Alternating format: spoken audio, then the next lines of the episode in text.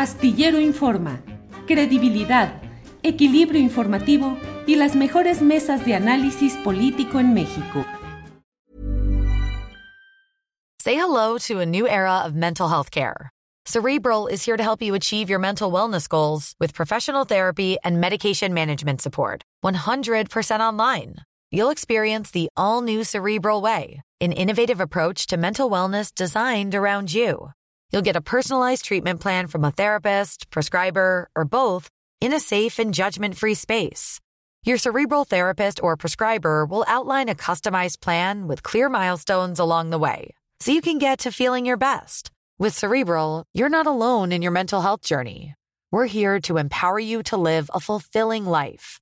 So take that first step towards a brighter future and sign up today at cerebral.com slash podcast and use code ACasts to get 15% off your first month. Offer only valid on monthly plans. Other exclusions may apply. Offer ends July 31st, 2024. See site for details. ¿No te encantaría tener 100 dólares extra en tu bolsillo? Haz que un experto bilingüe de TurboTax declare tus impuestos para el 31 de marzo y obtén 100 dólares de vuelta al instante. Porque no importa cuáles hayan sido tus logros del año pasado, TurboTax hace que cuenten. Obtén 100 dólares de vuelta y tus impuestos con 100% de precisión, solo con Intuit TurboTax. Debes declarar para el 31 de marzo. Crédito solo aplicable al costo de la presentación federal con TurboTax Full Service. Oferta sujeta a cambios o cancelación en cualquier momento.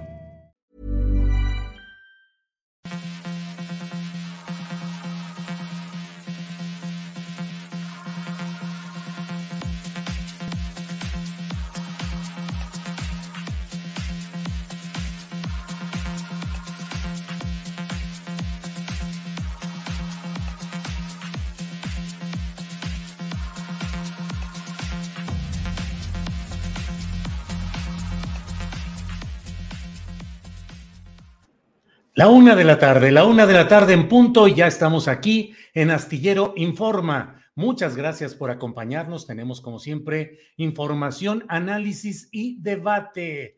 Vamos a tener en este día todos los datos relevantes, entre otras cosas, el hecho de que se mantiene la contingencia ambiental en, las, en el Valle de México, por una parte. Eh, por otra parte, le comento que hay cambios eh, no en la titularidad de la Secretaría de la Función Pública, sigue adelante el mismo secretario, pero sí en otros eh, cargos.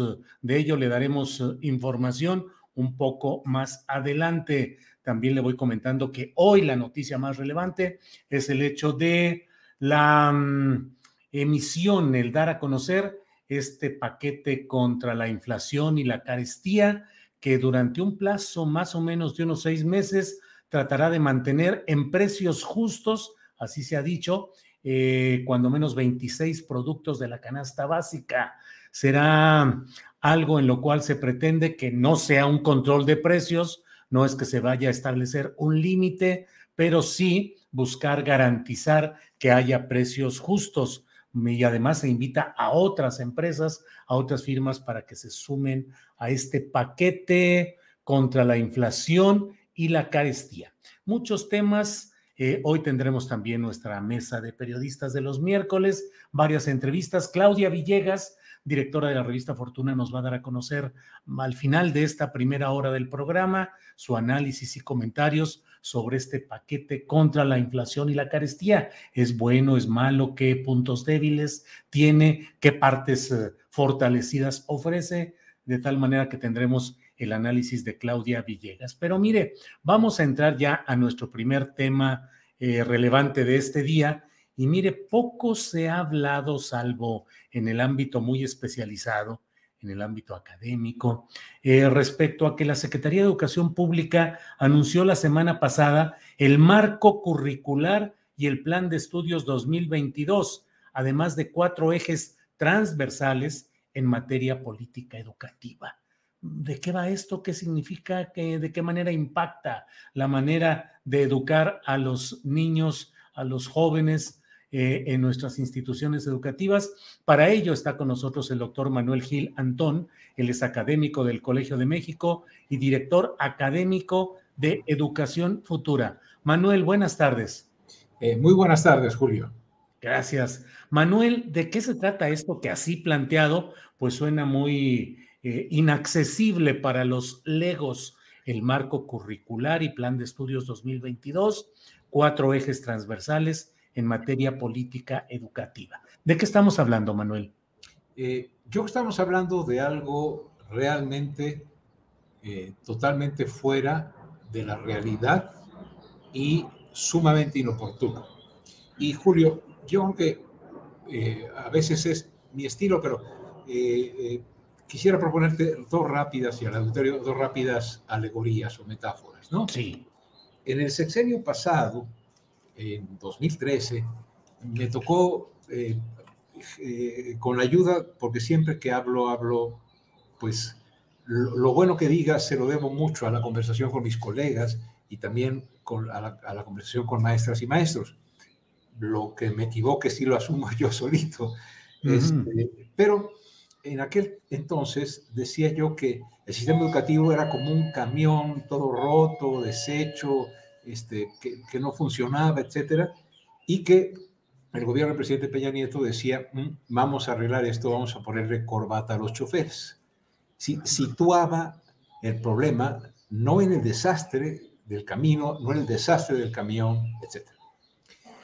Ahora Gibran Ramírez eh, continuó con esa, con esa alegoría diciendo que pues el camión chocó le cayó encima un deslave, o sea, unas piedras de deslave, y está volteado. Y llega este gobierno y dice, hay que arreglar esto. Llaman a un mecánico y el mecánico dice, es decir, la gente está adentro, no sabemos cuántos heridos hay, no sabemos qué pasó con las personas. Y llegan y le dicen, y dice el mecánico, yo creo que se puede arreglar cambiándole el motor. O sea, eh, después de ocurrida una tragedia como la que nos pasó con la pandemia, que afectó de una manera muy fuerte y profundamente desigual, sobre todo a los más pobres, los avances en el aprendizaje, en lugar de que la SEP durante dos años o en este periodo hubiera generado un programa especial de atención que valorara realmente qué había pasado con el aprendizaje de las niñas y de los niños para poder, el tiempo no se recupera, pero sí para poder, eh, digamos, tratar de eh, eh, equilibrar lo que se debería de conocer. Hay niños de tercero que no aprendieron a leer, etcétera, ¿no? en vez de hacer ese programa que es urgentísimo y que en dos años podría, mm, digamos, atenuar los daños de la, de la, de la pandemia, dicen, no, vamos a fundar otro, sí, vamos a ponerle otro motor al camión, pero oiga, está volteado, no sabemos cuántos muertos o cuántos heridos hay, no han llegado las ambulancias, hay que hacer algo. No, no, no, vamos a cambiar el, motor. O bien, y, la otra, que esa eh, ayer la pensaba con unos colegas, es imaginen que hay un temblor como el de 85 y al día siguiente, toda la ciudad con escombros, edificios caídos, este, dolor, etcétera, que la jefa o el jefe de gobierno, el alcalde, dijera, señores, anuncio que vamos a reordenar la circulación de la ciudad, vamos a hacer nuevos ejes viales y vamos a cambiar el sentido de las calles. Todos diríamos, no, vamos a, remover escombros, vamos a ver qué edificios quedaron dañados, cuánto, cómo le hacemos para arreglarlos. Entonces, el primer comentario a través de estas dos alegorías quisiera con ellas mostrar cómo si hubiera un momento más inoportuno para decir que se va a cambiar todo el sistema educativo, que vamos a entrar a, un sistema eh, eh, totalmente nuevo, es este. O sea, si hubieran elegido el más inoportuno, es este. Y entonces, eh, Julio, es muy preocupante que en vez de atender lo verdaderamente urgente, que en el caso del temblor no sería cambiar la circulación y los nuevos ejes viales, y que tampoco sería cambiar el motor de un, de un camión que está volteado y dañado y con la gente dentro, eh, eh, eh, en vez de hacer ese programa, nos sorprende en la mañanera del día 26 de abril el doctor Marx Arriaga diciendo una serie de adjetivos y diciendo, teníamos un modelo, por eso es la metáfora de la, referencia al motor. teníamos un, un modelo, y mira los adjetivos, los voy a leer como letanía. Neoliberal, meritocrático, conductista, punitivo, patriarcal, racista, competencial, etnocéntrico, colonial, inhumano, clasista, enciclopédico, especializado y legitimador de las competencias. Eso era el sistema anterior. Sí. Y eh, eh, en esto es clásico, ¿eh? todos los gobiernos, también el gobierno anterior dijo, el modelo anterior era enciclopédico y pura memoria. Ahora vamos a aprender a aprender. Es, un vicio que tiene este país de hacer reformas, o intentar hacer reformas educativas al cuarto para las doce, es decir, ya que va a terminar, ¿no? Y además tiene que construir una caricatura de lo anterior para que su propuesta sea llegar al paraíso educativo.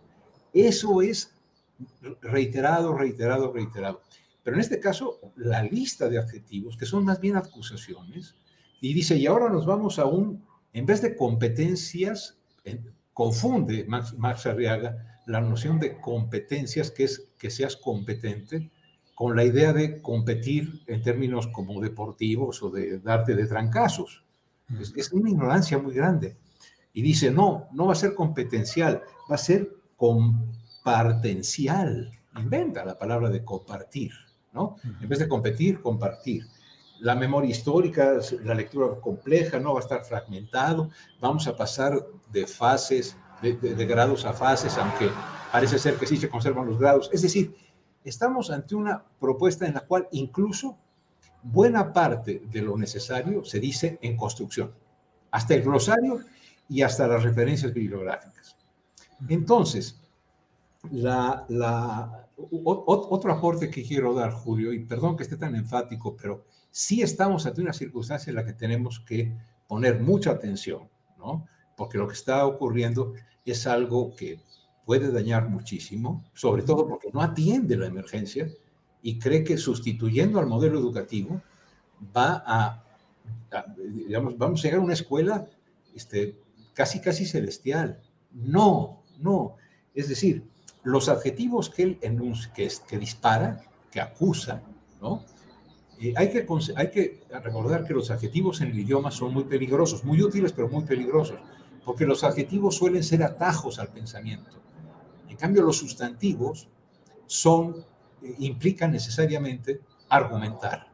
En vez de argumentar, lanza estos epítetos, dice, vamos a cambiar, hicimos consultas eh, también en el sexenio pasado se dijo que se hicieron miles y miles y miles de consultas y tal, tal, tal, pero son como las consultas de los que ya somos viejos, como las del IEPES. Ya está todo decidido, ¿no? Ese, ese instituto que había de, de, del PRI para hacer consultas sobre los planes de gobierno. Entonces, en síntesis, Julio, creo yo que estamos ante la propuesta, es una fuga hacia adelante. En vez de decir, tenemos que valorar con cuidado qué nos pasó, ¿Eh? ¿Qué, qué, qué, cuál, es el, ¿cuál es el nivel de pérdida de aprendizaje que por la desgraciada desigualdad que tenemos seguramente fue mayor entre los más pobres, ¿no? Incluso la infraestructura en muchos casos se vandalizó, estamos peor en infraestructura, e, etcétera. En vez de atender esas cuestiones, eh, se, se, se huye hacia adelante diciendo, vamos a cambiar el motor, vamos a cambiar la noción de educación, vamos a hacer una educación liberadora, etc. Podemos pensar, después de resolver esta situación de emergencia, cómo hacemos para mejorar el sistema. El sistema siempre es mejorable, pero así como está planteado, es una irresponsabilidad de este gobierno y además el doctor Marx Arriaga es el director de materiales educativos, que depende de la directora de eh, las cuestiones curriculares, que ha guardado silencio, que a su vez este, es, es eh, subalterna, digamos, en la estructura, de la subsecretaria de Educación Básica, que no ha dicho nada, y, y de Delfina, que es la secretaria general, que no ha dicho nada. ¿Quién es el que está diciendo cómo debe ser la educación en el país? Él dice que son los maestros a los que consultó. He hablado con muchos maestros. Le ven algunas ventajas a la propuesta, pero con esto termino, Julio. Siempre se ha pensado que los profesores son de plastilina, que si en el sexenio se decide que van a ser constructivistas con dos semanas antes, como son maleables, van a ser piagetianos. No, no, luego competencias, aprendizaje por competencias. Y ahora van a ser, fíjate, se acusa, si el, si el proyecto educativo, el modelo educativo previo, era todo lo que dice eh, el doctor Marx Arriaga, entonces está diciendo que el magisterio eh, mexicano fue el constructor de los neoliberales, fue el constructor de la mafia del poder. Claro. No, no, es decir, esa es una acusación como si los profesores fueran títeres, ¿no? Y ahora continúa pensando que son títeres que van a poder hacer una educación liberadora. Es una falta de respeto al magisterio, es una falta de, de, concepción del problema educativo mexicano que si ya venía mal, ahora con la pandemia está mucho más mal y tenemos que abocarnos a, a, mejorarlo. Claro. Manuel. Respetar a las personas, ¿no? Manuel, para quienes nos escuchan, estamos hablando de cambios en el contenido de las materias que se van a impartir a los uh, alumnos, eh, una nueva orientación ideológica, académica, doctrinal. ¿De qué estamos hablando específicamente, Manuel? Yo creo que estamos hablando, sí, la propuesta que, este, se, que, se, que se enuncia en la mañanera, en la conferencia matutina de prensa del presidente, pero luego en 175 páginas que hay que echarle un ojito del modelo, tenemos cambios en la forma de estructurar los conocimientos o, el aprendizaje, ¿no? Es decir, se dice que se va a transitar de grados a fases, a fases, digamos, de aprendizaje. La primera fase será la educación inicial, la segunda los tres grados de preescolar, la tercera, primero y segundo de primaria, la cuarta, este, ya no sigo, ¿no? Porque van cuatro y cinco, este, tres, y, tres y cuatro, este, cinco y seis, y luego la secundaria es la última fase. Pero sin embargo, cuando uno ve los programas, los programas tienen contenidos para cada grado. Se afirma que, y esto es una cuestión interesante, que se pueden integrar los conocimientos de las diversas disciplinas para aprender a través de campos o proyectos o problemas. Sí, pero, pero este, digamos, eh, hay, hay, cuestiones en las cuales tú dices, pero ¿cómo se van a poder integrar? Va a estar el profesor de matemáticas, de física, de biología y de química en la misma clase en que está el de, eh, el de nutrición y el que está de sociología, para poder considerar todos los aspectos relacionados con, con la obesidad, por ejemplo, como un problema que se podría atender. Entonces, hay, insisto, cambios en la estructuración y la idea de que en vez de estudiar asignaturas aisladas, se integre. No es imposible. Lo que es imposible y aberrante es que por decreto eso vaya a ocurrir en agosto próximo. ¿No? Ameritaría, la, transformación en la que convocan, ameritaría una discusión de toda la sociedad mexicana, porque es el horizonte educativo del país el que están diciendo que va a cambiar. Y se basan en, que un millón de profesores participaron. No es cierto. Igual en, las, en, en, el sexenio pasado se decía que habían participado 10.740 consejos escolares, que se habían hecho seis foros, y son una lista enorme, enorme, enorme, que luego el CIDE ordenó para el nuevo modelo educativo a través de una petición de la presidencia. Ahora ni siquiera hay, eso y sin embargo se afirma que se consulta a todo el mundo. Yo creo que estamos ante una propuesta que modifica la estructura del curricular, es decir, digamos, la estructuración del proceso de aprendizaje y modifica porque no profesores preparados para dar clases de matemáticas, imagínate secundaria, matemáticas, física, química, etcétera. Ahora, ¿qué clase van a dar si todo tiene que estar integrado? Claro. Es decir, este, mira, hay cosas que si tú lees en el, en el, en el documento, hasta podrían ser entusiasmantes, pero habría que pensarlas muy bien, habría que de veras trabajarlas Ponerlas a prueba antes de que se echen a andar en todo el territorio. Ya basta de experimentar con la educación cada seis años y al cuarto para las doce. Este gobierno está en el cuarto año de gobierno y en el cuarto año de la administración. Entonces, fíjate, se modifican las asignaturas por campos de conocimiento. Hay cuestiones que se llaman ejes articuladores, campos formativos. Eh, es realmente una, una transformación de, la, la, de la forma de organizar el sistema cuando todos los profesores que tenemos han sido formados en normales o en escuelas de preparación de docentes con otro modelo. Este, eh, es decir, habría que, en su caso, ¿verdad? Si, si hubiera un consenso nacional, pues habría que también trabajar en normales. Hoy en las normales y en las escuelas hay chiquillos y chiquillas que tienen, de los niños y niñas, para no, para no caer en, la analogía que ya estás pensando, este, hay, niños y niñas y adolescentes que tienen plan 2011, plan 2017 o 16, y ahora van a tener el nuevo marco. No puede tratarse con tal banalidad la estrategia de los países modernos para la construcción de ciudadanía, para la construcción de personas que tengan capacidades para el trabajo y capacidades para el bienestar. No se puede hacer con esa ligereza lanzando adjetivos. Es, es, es, es, parecida la forma en que siempre se hace la caricatura del pasado para decir ahí viene el cielo. También pasó antes, sí, pero no porque haya pasado antes se justifica que pase ahora. ¿no? y obviamente los adjetivos de enciclopédico a, activo son muy distintos a toda esta lista, a esta letanía de acusaciones. Julio, cuando alguien adjetiva y adjetiva y adjetiva, es que no tiene sustancia argumental.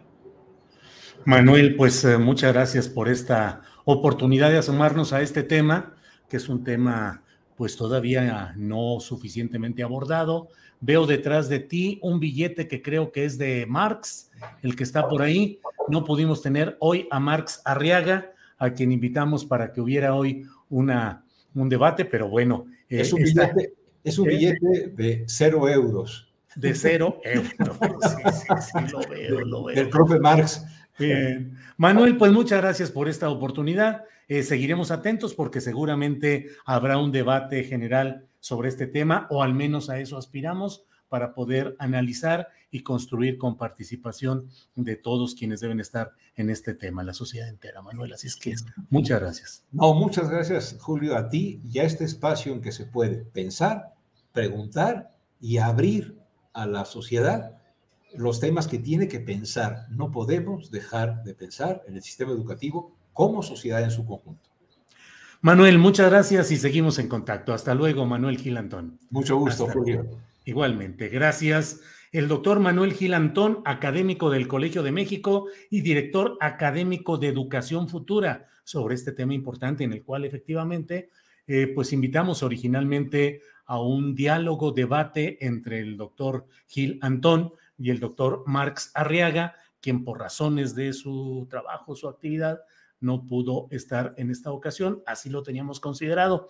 Pero bueno, seguimos adelante y mire, vamos a seguir con otro tema que es también polémico y es importante analizar.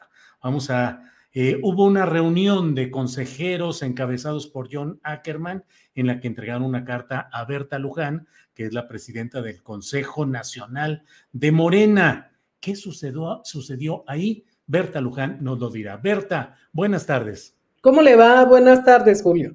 Bien, Berta, gusto en saludarla. Igualmente, como siempre. Gracias, Berta. Pues que recibió usted al grupo de consejeros de morenistas, entre los cuales iba John Ackerman, a quien entrevisté yo aquí, y él dijo que habían salido decepcionados de la reunión con usted porque, según el punto de vista de ellos, no se había dado la suficiente apertura para los señalamientos que ellos hacen de que haya una pronta convocatoria a un Consejo Nacional de Morena. ¿Qué dice usted? ¿Qué sucedió, Berta?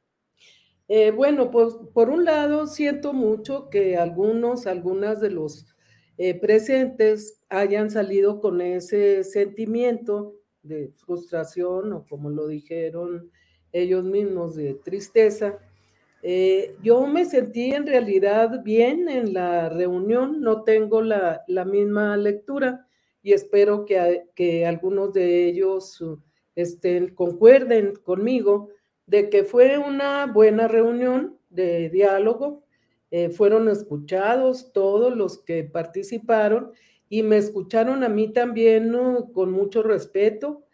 Eh, creo que la, una buena parte de los puntos planteados por los compañeros, las compañeras, son compartidos por nosotros.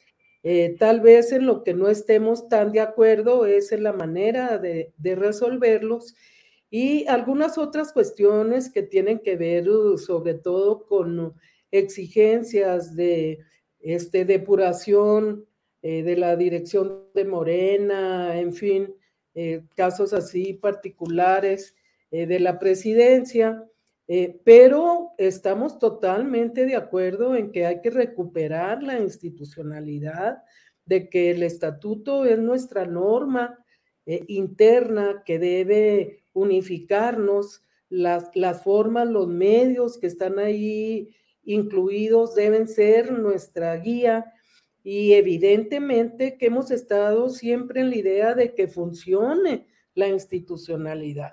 O sea, si nosotros tenemos congresos, consejos, asambleas, eh, que son incluso obligatorias en el estatuto, pues tenemos que atenderlo. O sea, el, que no funcionen estas estructuras, evidentemente que debilita y eh, pues mete en una inercia al, no solamente al partido, al movimiento también, considerándonos como partido movimiento.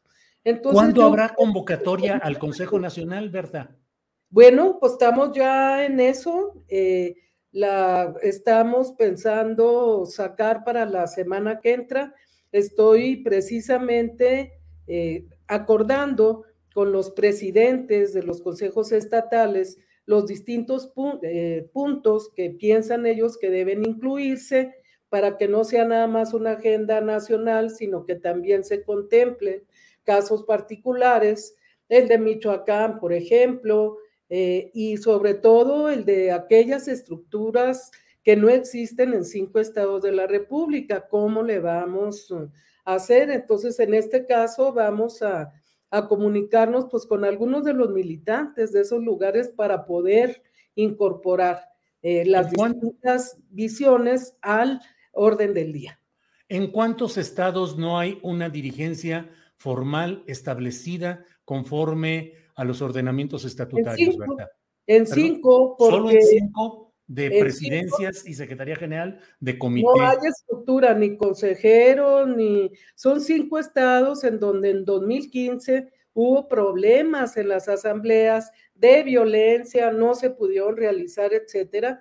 Entonces la Comisión Nacional de Honestidad planteó que no se avalara ninguna estructura, repito, ni consejeros, ni eh, representantes distritales, menos comités ejecutivos estatales, son cinco, cinco estados. En el resto del país, eh, las estructuras están diezmadas, pues por la gente que se fue a los gobiernos, etcétera, y eh, se está planteando la renovación de, de toda la estructura de Morena, en eso estamos.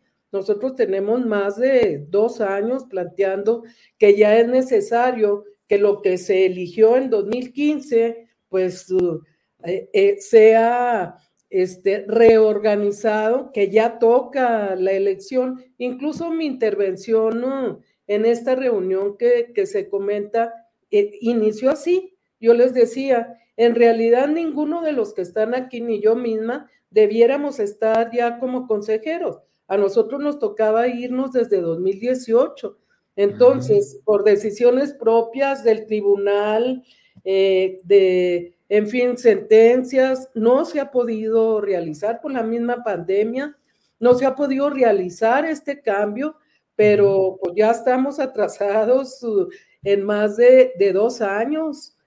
Entonces, urge la realización de todas estas instancias de participación de la gente que eh, no han funcionado hasta ahora. pero no olvidemos que la pandemia nos inmovilizó durante más de dos años. Ahora, dice usted que varios estados hay dirigencias diezmadas, cinco que no tienen su dirigencia formal. ¿Cuántas están diezmadas? ¿Cuántos estados? Bueno, todas. Todas. Todos, todos. Es terrible eso, ¿no, verdad? De una u otra, de una u otra manera. En Pero eso es terrible. lugares faltarán, no sé, dos miembros del comité estatal o diez consejeros o consejeras estatales. Sí, sí, es, esto eh, es un mal momento. E, efectivamente, nosotros debiéramos estar funcionando ya con todas las estructuras completas eh, y esto no se ha podido lograr, repito, o por cuestiones del tribunal o por la misma pandemia. Y estamos en la idea de, de retomar el asunto y que en este año, sin que pase este año, podamos nosotros renovar nuestros órganos de dirección, de conducción, de participación en Morena. También la presidencia, eh, también la presidencia de Mario Delgado. Sí, todo, todo, Lo que, todo lo que tenga que cambiarse. Ahora bien, en el caso de Mario y de Ciclali, estas dos posiciones eh, fueron producto de una resolución del Tribunal Electoral que planteó que por encuesta se eh, debieran uh, elegir y eh, el mismo tribunal planteó que fuera por tres años su encargo. Este encargo termina en agosto del año que entra entonces, bueno, pues está esa situación particular que hay que considerar, ¿verdad? Porque como sabemos, pues el tribunal, su sala superior, da sentencias que no son ya eh, rebatibles ni, eh, ni pueden cambiarse, o sea, no hay elementos para echar abajo una resolución de ese nivel. Entonces, eh, Mario Delgado y Citlali Hernández seguirían hasta el año que entra que iniciaría el año electoral en el cual no se pueden hacer movimientos en directivas de los partidos y ellos seguirían, como quien dice, hasta 2024, Berta. Bueno, ellos podrían este, tomar en cuenta una decisión que tomaran los órganos de dirección de, de, Morena y por su parte, pues tomar una, una decisión, ¿verdad? Eso sí se podría. Sí, bueno, eso es discrecional. Sí, en términos de la resolución del tribunal, así es como está planteado, no es un acuerdo ni un eh, punto que se haya discutido al interior de Morena, es una resolución del, tribunal. ¿Hasta qué mes, Berta? Hasta agosto de 2013. Y en agosto de 2023. Y, en, sí, sí, y en agosto ya estaríamos en año electoral en el que no se podrían hacer cambios de dirigentes en los partidos? Bueno, yo no sé eh, cuándo empieza el periodo eh, que determina esta situación. No sé si sea en agosto o posterior, ¿verdad? Eh, no tengo esa, esa información aquí a la mano. Berta, em, finalmente, pues no hay una vida institucional en Morena. Bueno, relativamente institucional, sí existe una vida activa. Yo comentaba en esta reunión que nosotros somos partido y movimiento y que eh, como partido estamos sujetos a una serie de normas, de reglas, de instituciones que nosotros no votamos, que nosotros no elegimos, pero que como institución eh, partidaria debemos atender, debemos cumplir so pena de perder el registro eh, que tenemos. Pero como movimiento nosotros podemos hacer uh, muchísimas cosas. De hecho, en los municipios no tenemos estructuras formales desde 2015 y sin embargo hemos venido funcionando en la mayor parte de los municipios del país de manera muy clara. Un ejemplo, decía yo, eh, es uh, el de la eh, revocación de mandato y antes lo de los expresidentes. O sea, estos dos ejercicios nacionales nos llevaron a movilizarnos, a participar de una manera muy amplia y ahí es en donde está Morena funcionando. Ahora, queremos que funcione el partido con las reglas democráticas que están establecidas en el estatuto? Evidentemente que sí. Y en eso estamos los compañeros que vinieron, los que firman uh, una carta que me entregaron en ese momento y nosotros también. No es de ahora, no es porque se nos esté exigiendo, ¿no? Esa ha sido la posición desde siempre eh, nuestra, el que funcione eh, la estructura, que funcione la organización partidaria y que también estemos muy atentos pues a la agenda social, a la agenda política como movimiento como movimiento de regeneración nacional. Bien, Berta, pues resumiendo, eh, usted la semana que entra espera comenzar los consensos para emitir la convocatoria Consejo Nacional. Bueno, ya estoy con lo de los consensos, ya estamos en eso. Eh, tenemos uh, por lo menos dos semanas en ese trabajo y la semana que entra pienso que termine ese proceso y sacar la convocatoria entonces. ¿Para qué mes el consejo? De construir, el, eh, de construir la unidad, ¿verdad? O sea, de tomar en cuenta los distintos actores, militantes que, que actúan al interior de, de Morena. Y tenemos que convocar una semana antes, o sea, la semana que entra eh, convocaríamos para una semana después. O sea que en este mes de mayo a finales podría ser el Consejo Nacional de Morena. Sí.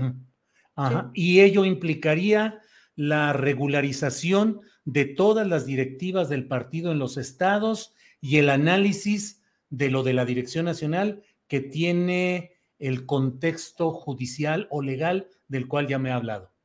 Sí, Así es, entre otros puntos. O sea, hay eh, distintos asuntos como urgentes que tenemos que abordar.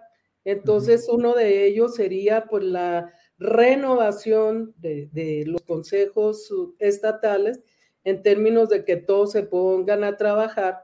Y en el caso de lo nacional, pues sí, tenemos esta situación. Sin embargo, no corresponde al consejo atender algunas de las cuestiones que plantearon los compañeros, compañeras aquí, como es el de la renovación del Comité Nacional eh, o el cambio estatutario, porque eso corresponde al Congreso Nacional.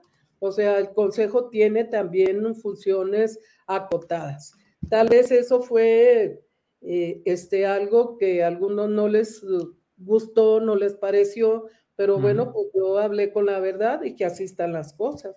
Esto es facultad del Congreso, entonces nosotros lo podemos recomendar, lo podemos acordar como eh, una eh, petición ¿no? al Congreso Nacional, pero no corresponde al Consejo decidir sobre esos temas.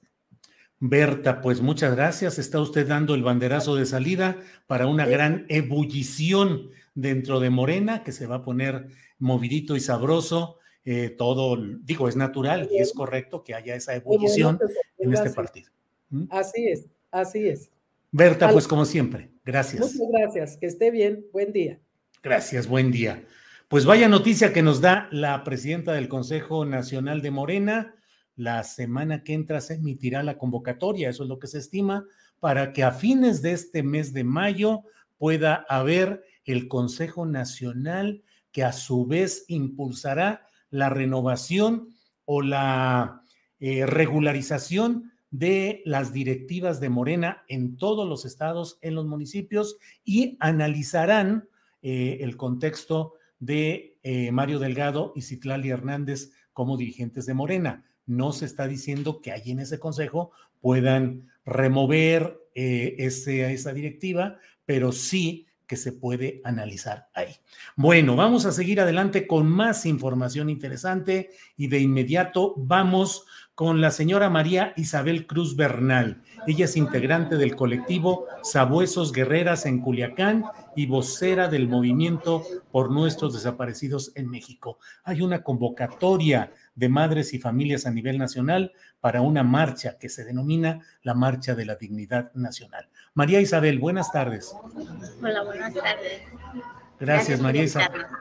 Al contrario, María Isabel, con la idea de que nos diga, nos eh, dé datos de esta convocatoria para esta marcha de la dignidad nacional el próximo 10 de mayo? Claro, es una invitación a nivel nacional. Creo que es el conjunto de madres, hermanas que nos hemos eh, aglomerado para conmemorar el Día de la Madre, que en realidad pues no tenemos nada que celebrar, es una convocatoria a nivel nacional, todas las personas pueden participar, eh, solidarios, eh, que no esperen estar en el lugar pues de una madre, tener un hijo desaparecido. yo creo que es la onceava marcha que se, que se hace en el estado, aquí en México. Y pues nada, todos invitados, saldrá a las 10 de la mañana, el punto de concentración es en el Monumento a la Madre y pues se empieza, empezamos a aglomerarnos desde las 8, 9 de la mañana y para salir a las 10 de la mañana. Esta marcha pues es una a nivel espejo en toda la República. Eh, hay estados que que pues la hacemos en el estado y no podemos viajar a Ciudad de México, pero pues también, ¿no? Eh, los esperamos en Ciudad de México, ya pues el año pasado no hubo marcha por lo del COVID, pero este año esperamos contar con la presencia pues de todas las personas que puedan acompañarnos. María Isabel, ¿cuántas organizaciones participan en esta convocatoria? Yo vi la lista, vi muchas no me imaginaba que hubiera tantas. Más o menos, ¿cuántas organizaciones convergen en, esta, en este movimiento por los desaparecidos en México? Bueno, somos 72, creo que 72, entre 72 y 78 organizaciones a nivel nacional y más las internacionales que tenemos, eh, tres de Centroamérica y me parece, son cinco de Centroamérica. Entonces sí somos, híjole, casi 80 organizaciones que triste y desgraciadamente tenemos tantos desaparecidos. Creo que no deberíamos de existir tantas organizaciones. Eso quiere decir que el gobierno pues no está haciendo su chamba como debe. María Isabel, eh, persiste en parte de la sociedad pues una especie de mm, eh, desatención a lo que sucede con los desaparecidos. Muchas veces escucho a, madres como usted que dicen hasta que le toca a alguien, hasta ese momento se da cuenta de la gravedad del problema. Eh, ¿Cómo invitar a esta marcha? ¿Cómo invitar a sumarse a este movimiento a muchos miembros de la sociedad que creen que están exentos de correr un riesgo como este? pues en este país nadie estamos exentos. Eh, creo que estamos eh, expuestos, podemos estar en el lugar equivocado, en el momento equivocado y con la persona equivocada. No esperar a que nos suceda una desaparición para poder participar y apoyar a las madres, a las hermanas que tienen un desaparecido. Aunque también eh, piensan que porque en algo andaban, por algo se los llevaron, es cierto. No tiene que ser así todos podemos desaparecer en cualquier momento y el Estado no nos va a buscar, somos nosotras quienes lo buscamos. Entonces, pues que se unan, que nos apoyen y pues el amor a, ellos nos hace marchar este 10 de mayo, ¿no? No tenemos nada que festejar. María Isabel Cruz, pues eh, le agradezco esta oportunidad para invitar a quienes eh, así lo deseen de la sociedad a participar en esta marcha de la dignidad nacional a la cual se suman colectivos y organizaciones que integran el movimiento por nuestros desaparecidos en México. La marcha será este 10 de mayo. A reserva de lo que desea agregar, yo le agradezco, María Isabel. Gracias, María Isabel. Muchas gracias, gracias. Nos esperamos 10 de mayo. Gracias. 10 de mayo, gracias. Hasta luego. Bueno, pues 10 de mayo, esta marcha de la dignidad nacional del movimiento por nuestros desaparecidos en México.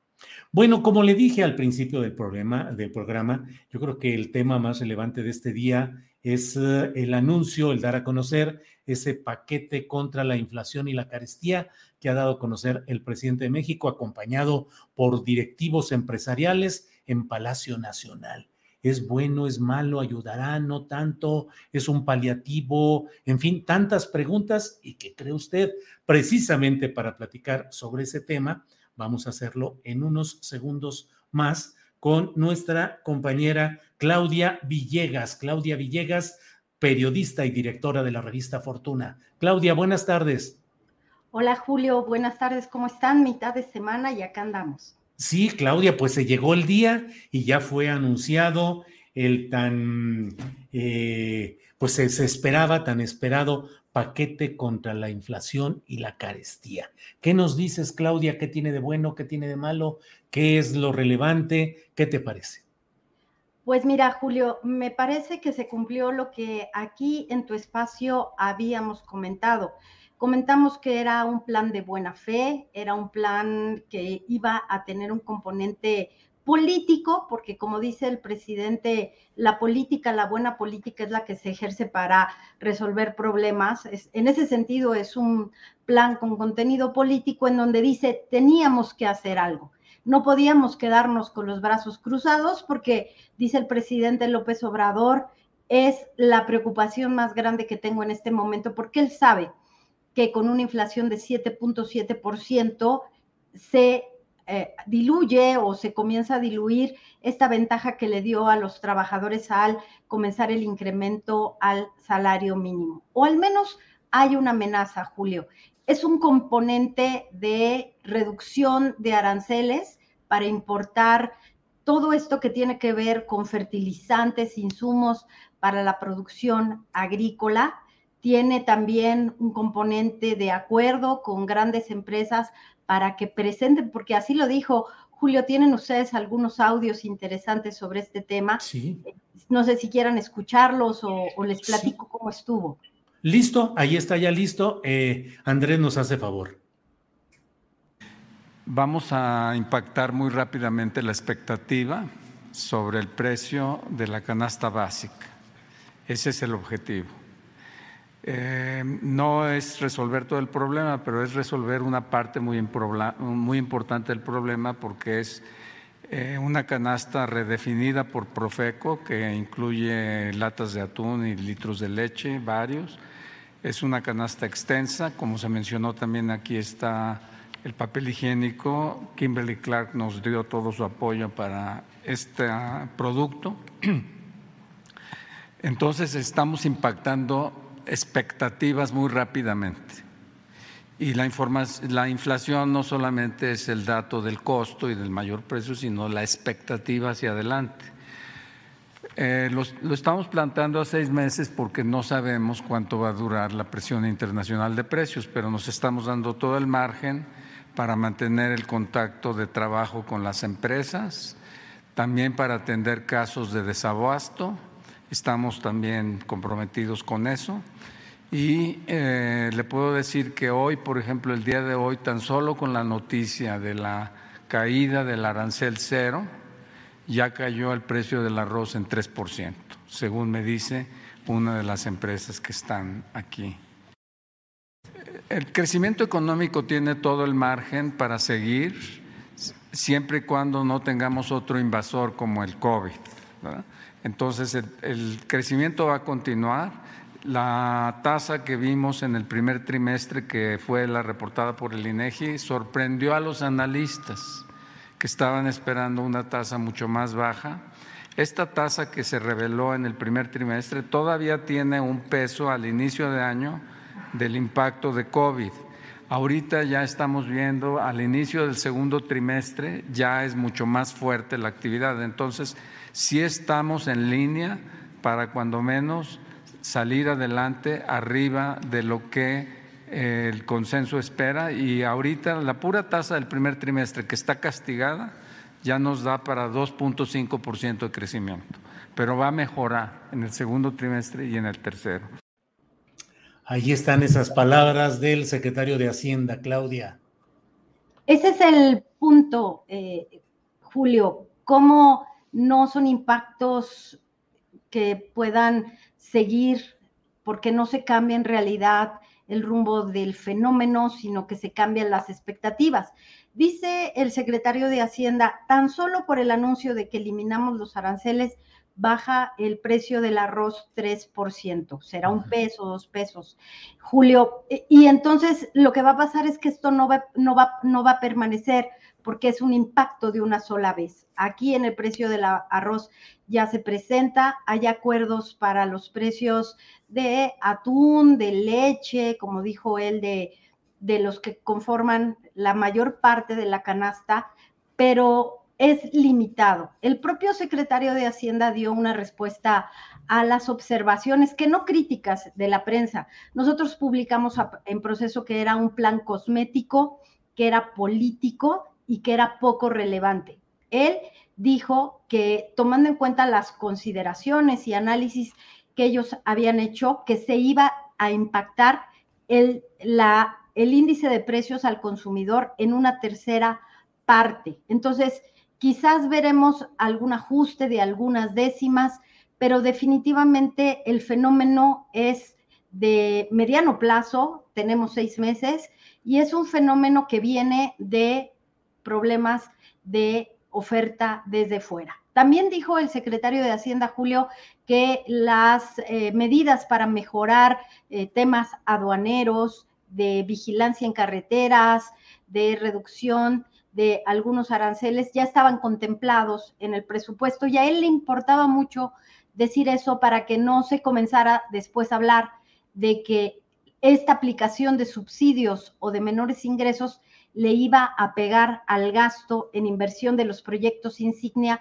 del presidente López Obrador. Entonces, Julio, creo que se confirma esto de que es un plan de muy buena fe, de que tiene un alcance limitado, de que el impacto será de una sola vez en el caso de estos productos como el arroz o como los fertilizantes, pero que sí el gobierno pues quiso hacer algo que no es un control de precios para tratar de apoyar al consumo de muchas familias, Julio, que dependen de estos productos.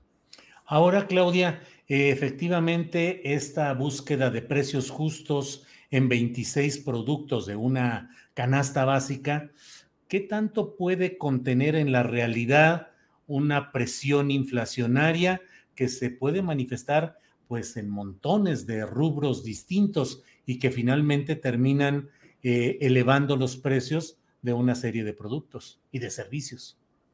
Sí, claro, es que ese es el asunto. Cuando tienes una canasta tan limitada que es para el consumo, bueno, pues a lo mejor vas a impactar el precio la verdad es que lo dudo, pero el precio de las comidas corridas o el asunto del pan, pero ve, por ejemplo, Julio, cómo Bimbo dijo, en un producto, en el pan blanco, no vamos a subir precios durante los próximos seis meses. No habló de toda su línea de productos, Julio. Entonces, creo que es preocupante cuando vemos que es un esfuerzo loable, pues, pero limitado para el momento que estamos viviendo. Y sobre todo, a mí lo que me gustó mucho es que el secretario de Hacienda, conociendo muy bien cómo funciona el asunto de la política monetaria, lo que está haciendo es un mensaje que ayuda a modificar o él espera la expectativa de inflación. Es decir, hay un programa donde el gobierno está buscando que los precios no se desboquen, porque ahora mismo los productores de limón, de jitomate, de tomate, están entendiendo cómo este plan les puede ayudar a no repercutir mayores precios. Pero definitivamente es un plan de expectativas, Julio, no es un plan, ni es un control de precios, ni es relevante, pero Rogelio Ramírez de la O quiere jugar con las expectativas de que el gobierno está haciendo algo, que si eso se cruza con las tasas de interés. Hoy Estados Unidos está volviendo a aumentar tasas de interés, Julio, o está aumentando tasas de interés. Entonces, se está tratando de tener herramientas de política monetaria y también de política económica. La pregunta para mí sería, ¿son las que se necesitan? Por ejemplo, Julio, el robo de mercancías, eh, un plan en serio que involucrara a Guardia Nacional, a las policías en carreteras, que no haya bloqueos de ferrocarriles. Todo eso también es muy importante. Claudia, ¿qué significado le das a la presencia de los principales eh, coordinadores o representantes de las cámaras empresariales del empresariado mexicano, Claudia? Bueno, es como una invitación de cortesía, es una invitación que me parece que no involucró con ellos una negociación, porque lo que sabemos es que la negociación fue empresa por empresa, segmento por segmento, no fue a través de cúpulas, como no lo ha hecho el gobierno durante estos años, no fue una negociación con la Asociación Nacional de Tiendas de Autoservicio o no fue una negociación con la Cámara de la Industria del Pan, porque solo está Bimbo con el pan de caja, pero no está pues toda la industria harinera que se está viendo muy comprometida. Entonces está Carlos Slim, pero no está toda la industria de telecomunicaciones, Julio. Entonces, no sé si coincidas conmigo que fue como no te empodero pidiéndote un favor como gremio, como cúpula, como sector privado, pero tengo al presidente del CCE que, que, tengo una coincidencia con él, me cae bien, pero nada más, no es un eh, asunto cupular, porque si no, sí se hubiera caído en este asunto de que querían controlar precios o habría que hacer ciertas... Eh, nunca se usó, Julio, no sé si te fijaste, la palabra concertación, que tiene una implicación negativa en términos políticos, sino una palabra de concertar. Vamos a concertar. Vamos a ver qué podemos hacer juntos. Y también me llamó mucha ah, la atención esta parte de a nadie, y lo dijo Ramírez de la O, a nadie le conviene que la inflación siga aumentando. Así que todos nos ponemos de acuerdo y vemos qué podemos hacer. Espontáneamente apareció Carlos Slim, según lo que se dice al final del comunicado, y ofreció que Telmex y Telcel no van a aumentar sus tarifas, cuando menos en este semestre. Pues de manera espontánea, muy, muy oportuno el anuncio, Claudia. Muy oportuno, pero que también hizo enojar a los trabajadores de Telmex, Julio, que iniciaron un movimiento tendiente a la huelga ayer, porque pues ellos siempre están muy enojados porque las medidas, por ejemplo, para que Telmex, eh, que es un jugador preponderante en el mercado, siga avanzando, les han afectado. Por ejemplo, la desconcentración de operaciones a través de, de, otras tiendas para que Telmex comience a ser un poco más pequeño y representa que los trabajadores pierden su trabajo. No es casualidad que los trabajadores hayan dicho, hey, no vas a aumentar precios y nosotros, ¿qué vamos a hacer? Un poco es ahí donde vemos, Julio, que en la parte sindical, como que no les queda claro cómo les va a beneficiar este plan. ¿Por qué?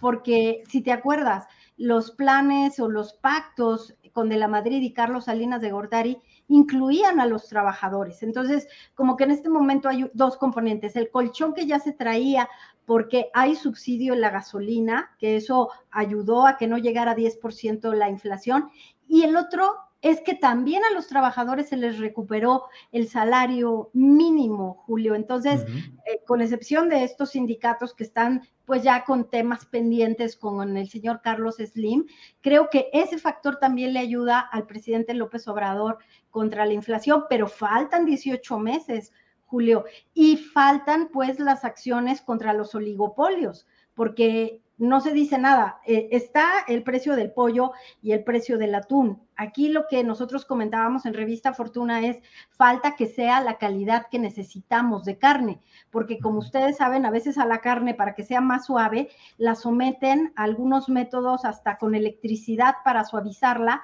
que sea carne barata, pero venderla. Entonces, la participación de Profeco, de la Comisión Federal de Competencia, ahora va a ser muy importante. Pues sí, Claudia, y no deja de haber ribetes, eh, pues con sentido eh, político, porque también concurrió a esta disminución o a esta búsqueda de precios justos en la canasta básica Kimberly Clark, que ha sido pues una empresa, eh, uno de cuyos herederos del dueño, pues es Claudio X González, el artífice de muchas de las acciones políticas y electorales contra el gobierno del presidente López Obrador, Claudia.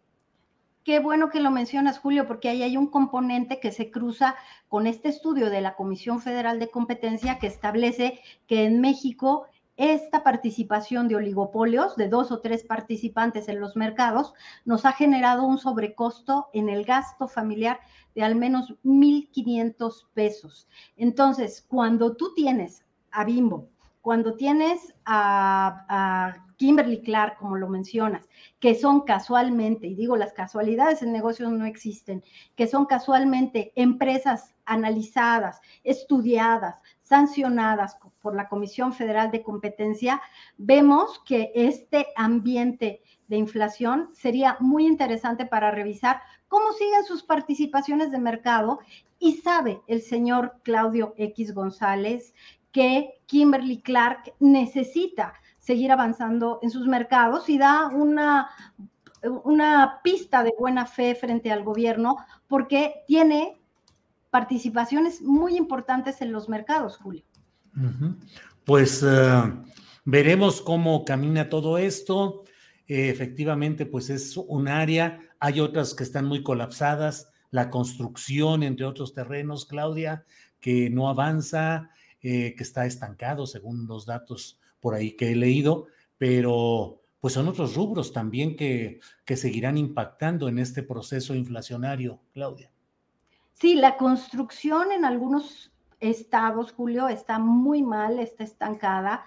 En el sureste avanza por el impulso del gobierno federal, pero pues no hemos visto que se recuperen los grandes proyectos de plantas industriales o los grandes proyectos que llevaban los gobiernos de los estados. Eso genera pues una concentración de los proyectos a través de la federación. Y creo que eh, quisiera compartirles lo que dicen algunos analistas. Otros dicen que, que va a seguir la, la inversión muy alicaída, que la inversión extranjera directa es otra cosa, porque el presidente la mencionó hoy, pero la inversión, por, por supuesto, en infraestructura, en construcción, en proyectos de electricidad, Julio, y ojalá que así sea, eh, con todo lo que representa para la política eh, y lo que sucedió con la reforma al sector eléctrico, dicen los analistas que podría ya develarse y retirarse esta incertidumbre parcialmente y que podrían comenzar a invertir los empresarios en el sector eléctrico con las reglas que existen y se podría recuperar el crecimiento del 3%, Julio. Ojalá que así pase y ya lo estaremos confirmando. Bueno, pues Claudia Villegas, directora de la revista Fortuna, muchas gracias por esta oportunidad de rápidamente tener el análisis y los comentarios respecto a este paquete contra la inflación y la carestía. Y habrá tiempo de seguir analizando los detalles y el impacto real que vaya teniendo, Claudia. Muchas gracias, Julio. Y quisiera invitarlos, invitarte a ti. En la tarde vamos a estar con la lista, que es una alianza que tenemos con la revista Fortuna en un space. Vamos a tener a cuatro analistas muy buenos para hablar de qué es bueno para nosotros de este plan, en qué nos beneficia o en qué nos perjudica. Space, ¿a qué hora va a ser, Claudia? A las 7 de la noche, Julio, ahí te esperamos. Muy bien, muchas gracias, Claudia. Gracias, como siempre. Gracias, Julio. Hasta luego. Hasta luego. Ha sido Claudia Villegas, directora de la revista Fortuna. Puede usted leer esta revista en eh, www.revistafortuna.com .com.mx. Bueno, pues eh, mire usted, son las dos de la tarde con un minuto y es un tiempo más que adecuado para que iniciemos nuestra mesa de periodistas de este miércoles 4 de mayo. Ahí está en la penumbra, a contraluz, Arturo Cano. Arturo, buenas tardes. Buenas tardes, ahorita voy a ver si hago aquí algún movimiento escenográfico para poder arreglar esto. No te preocupes. Muy, buenas tardes a todos los que nos acompañan. No te preocupes, Arturo, además le da así un tono como más enigmático, más misterioso. Juan Becerra Costa, buenas tardes. Muy buenas tardes, Julio. Arturo, ¿me recordaste alguna escena del exorcista? Por supuesto, del sacerdote. No te ah, a creer que, de la mujer este, poseída, del sacerdote justo cuando va a quitarle los demonios. Ya sabía, ya sabía yo que, te transmitía esa vocación pastoral que tengo. Esa vocación pastoral, con que no empiece yo a girar la cabeza así o, o Juan a moverla, todo está bien aquí. Además, este va a ser un programa muy interesante de contrastes. Juan Becerra Costa viene eh, con una claridad de blanco casi, no sé si sea blanco real o así se vea, blanco ahí y Arturo Cano en, esta silueta oscura, blanco y negro, aprovechando que hoy no está con nosotros eh, nuestro compañero Alberto Nájar, que debe andar ya en Alemania, debe andar disfrutando. Arturo Cano, eh, viajar como periodista es una oportunidad de reportear o de descansar. Hey, I'm Ryan Reynolds. At Mint Mobile, we like to do the opposite of what Big Wireless does. They charge you a lot, we charge you a little. So naturally, when they announced they'd be raising their prices due to inflation, we decided to deflate our prices due to not hating you. That's right. We're cutting the price of Mint Unlimited from $30 a month to just $15 a month. Give it a try at mintmobile.com slash switch. $45 upfront for three months plus taxes and fees. Promote for new customers for limited time. Unlimited more than 40 gigabytes per month. Slows. Full terms at mintmobile.com. ¿No te encantaría tener 100 dólares extra en tu bolsillo? Haz que un experto bilingüe de TurboTax declare tus impuestos para el 31 de marzo y obtén 100 dólares de vuelta al instante. Porque no importa cuáles hayan sido tus logros del año pasado, TurboTax hace que cuenten. Obtén 100 dólares de vuelta y tus impuestos con 100% de precisión, solo con Intuit TurboTax. Debes declarar para el 31 de marzo. Crédito solo aplicable al costo de la presentación federal con TurboTax Full Service. Oferta sujeta a cambios o cancelación en cualquier momento. No, yo creo que cuando uno viaja, sobre todo a un país donde eh, que uno no conoce o, de, o que si conoció lo conoció en, en plan turístico, eh, implica una gran eh, responsabilidad y te hace trabajar mucho más de lo que trabajas normalmente. O sea, es, es realmente un trabajo de, tiempo completo. Yo he tenido la fortuna de, de visitar varios países eh, de América Latina, Estados Unidos también, para, para trabajar. me ha tocado en varias ocasiones ir por primera vez y simultáneamente tener que informar sobre, sobre una situación explosiva, dura, eh, un viaje eh, relativamente reciente fue al golpe de Estado en Bolivia. Yo no había estado nunca en, La Paz, entonces te tienes que chutar todo de un solo jalón, desde eh, conocer el país, engancharte, tratar de entender la situación explosiva que está ocurriendo, de identificar los personajes, de buscar tus fuentes, eh, desde eso hasta resolver las cosas más elementales, ¿no? De la, de la comunicación, de cómo vas a enviar, de eh, si te vas a ubicar en una zona segura o no, en fin, pues entrañan muchísimas, muchísimas dificultades que con el paso del tiempo, pues las, tecnologías nos han resuelto eh, muchas cosas. Ahora te basta con buscar un hotel que tenga buen internet, ¿no? Ya que estés en el ya que estés en el hotel, pues este, pedir que te coloquen en la zona donde, oiga, y aquí no estará un poquito mejor el, el internet. Antes, pues tenía uno que correr al aeropuerto con los compañeros fotógrafos a que a suplicarle a algún pasajero que se llevara el rollo, porque allá en México lo van a estar esperando.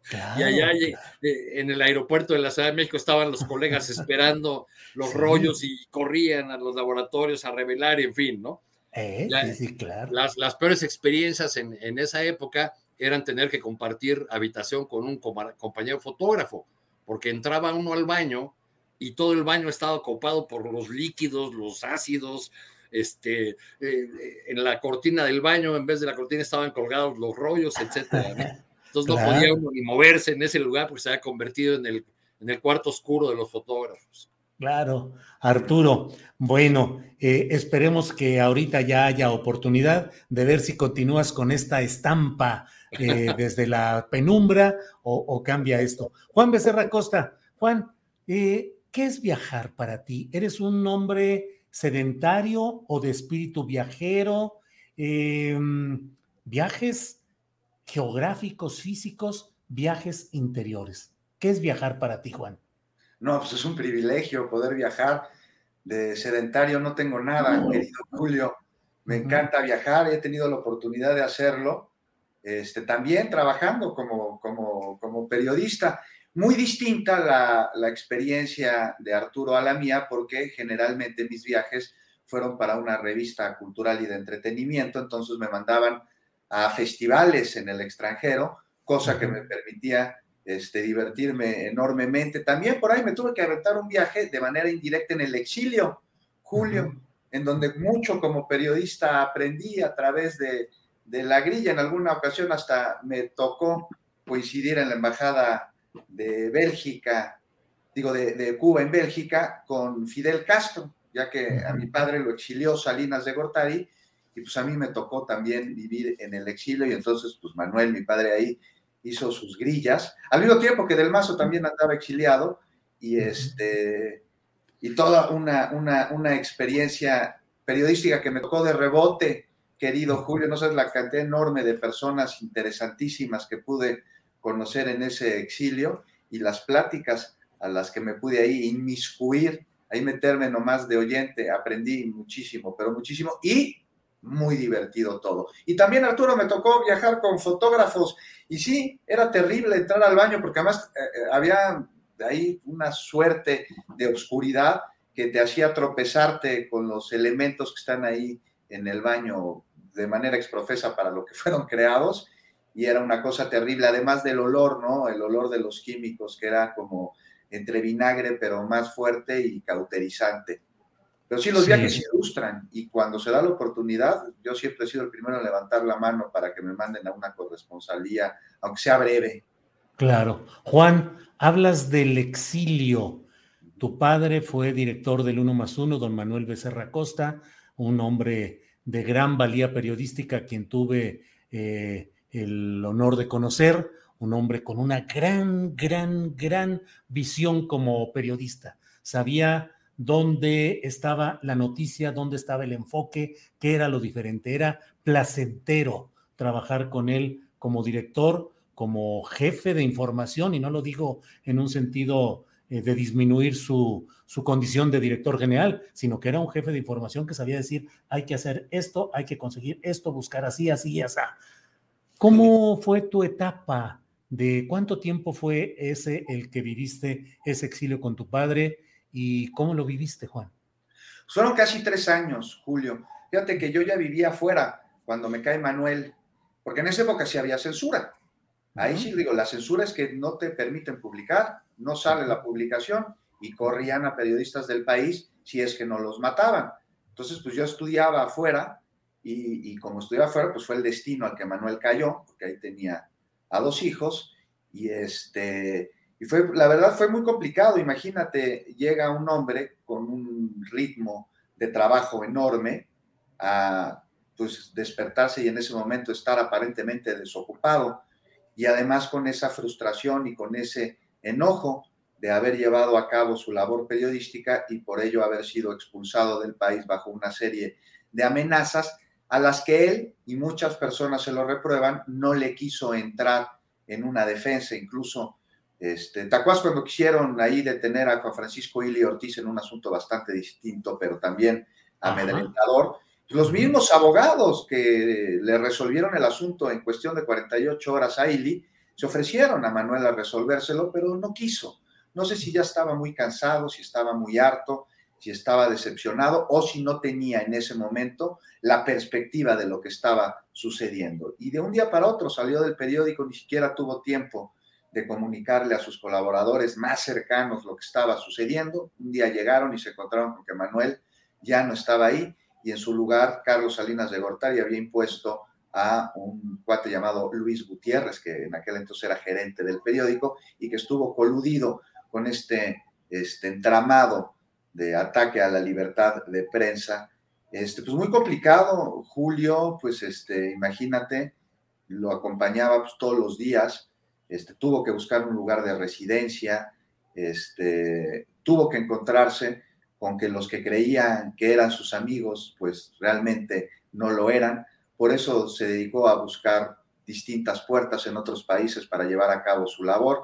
Por eso se reunió con Fidel Castro, de quien era amigo, para ver si existía la posibilidad de llevar a cabo un proyecto periodístico en La Habana, porque decía Fidel que el uno más uno de aquel entonces antes incluso del conflicto que hubo que derivó con otro gran periódico que fue La Jornada, decía que Fidel Castro que el uno más uno era el único periódico, periódico progresista que había en México, pero no se pudo, había demasiados intereses alrededor, partiendo de un enorme rencor de Carlos Salinas de Gortari por haber sido ridiculizado tanto en las páginas del uno más uno como en reuniones sociales por Manuel. En alguna ocasión fue Salinas de Gortari ya siendo presidente electo a su casa a intentar negociar cómo sería la línea editorial del periódico durante su sexenio y Manuel a los 15 minutos lo corrió de la casa y le dijo que si se podía salir por el ojo de la cerradura, que bien cabía por ahí.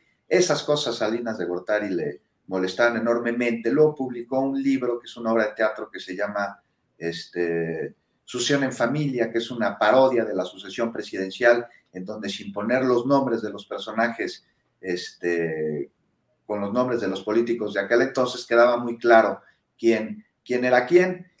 Y bueno, pues un gran aprendizaje, ¿no? También de ver cómo este, uno no tiene que dar por sentado absolutamente nada y tiene que andarse cuidando las espaldas y tiene también que ser muy coherente y muy congruente, no solo con su postura, sino con las herramientas que vas a utilizar para poder defender la cosa que te repito, en su momento Manuel no hizo. Y en alguna ocasión, muchos años después, tuve la oportunidad de platicar con él y se arrepintió de no haber luchado y de no haber peleado. Pero bueno, pues en, aquel momento vete tú a saber lo que le dijeron y lo que él percibía y también la preocupación por su familia.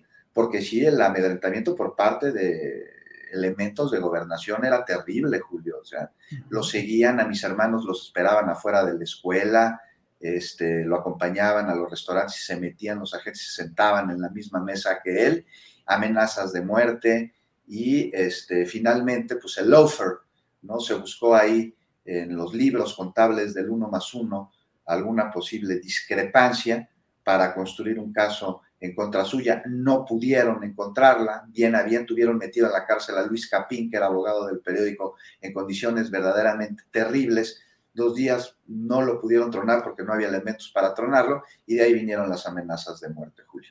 Y es lo que sucedió, una experiencia muy complicada, pero una gran enseñanza también.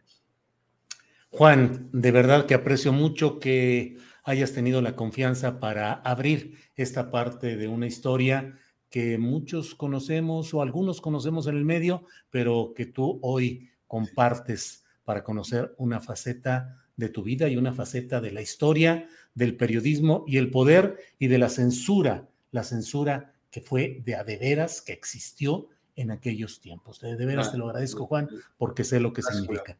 La Gracias. historia de aquellos tiempos, Julio, en los que según una, una parte de la oposición sí había libertad de expresión en México. Así es. No como ahora, dicen.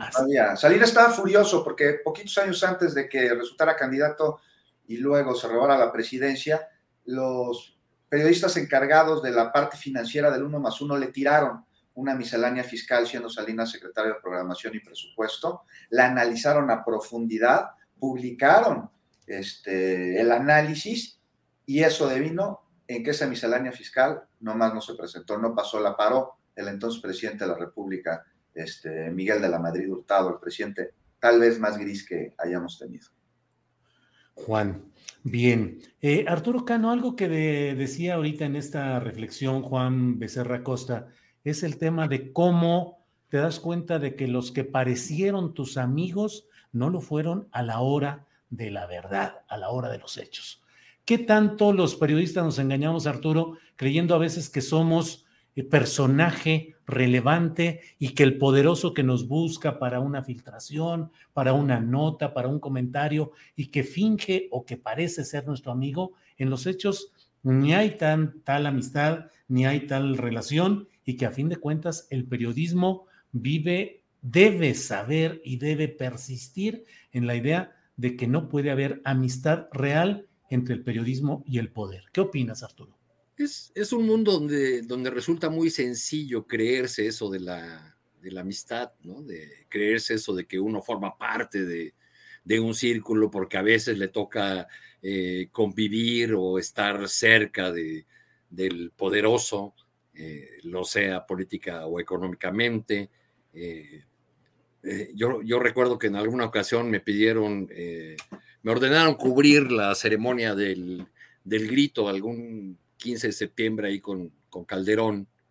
Y, recuerdo que las, los colegas que habitualmente cubrían la fuente de la presidencia iban con sus mejores galas, no a una cobertura, iban a una fiesta a la que habían sido invitados como, eh, como si fueran parte del círculo y eh, y, los ponían en un salón donde departían con Muriño y con otros funcionarios del gobierno de, Calderón.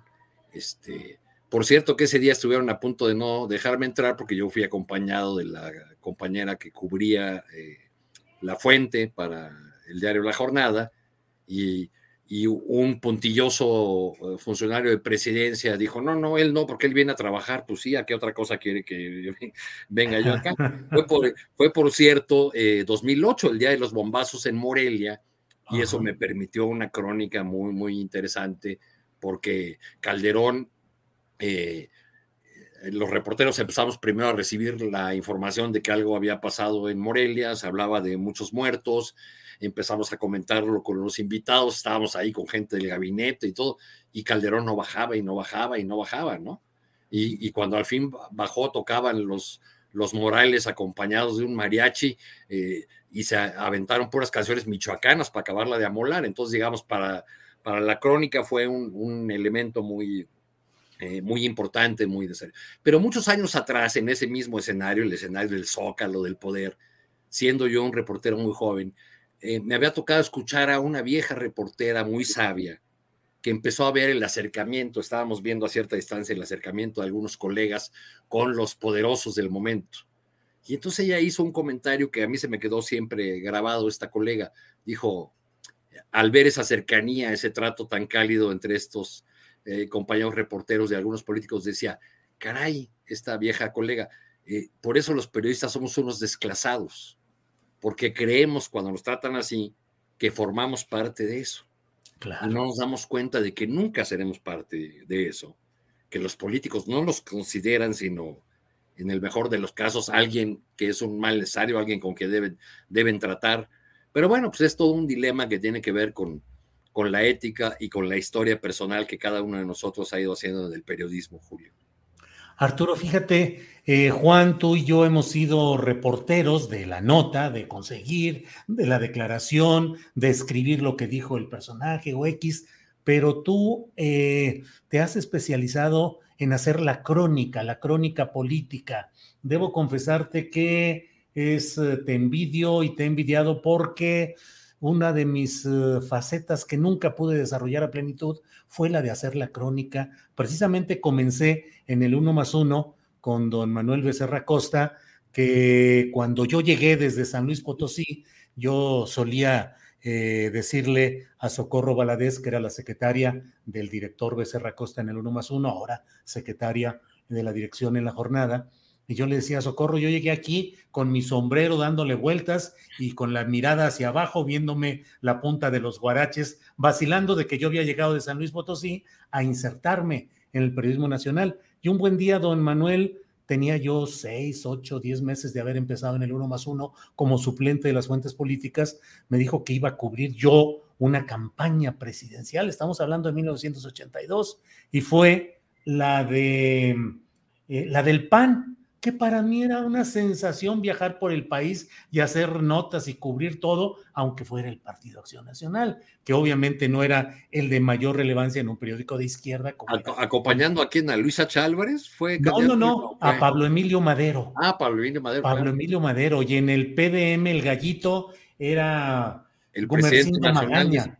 Magaña, el presidente de ese partido, sí, Así es. Y entonces, em, así fue como como eh, comencé y me permitió, don Manuel, hacer, empezar a hacer crónicas, que no a todo mundo le permitían, pero ya me estoy desviando y echando mucho rollo respecto a mí. Arturo, ¿qué es ser cronista político y qué es lo que más te gusta de hacer esa crónica del poder?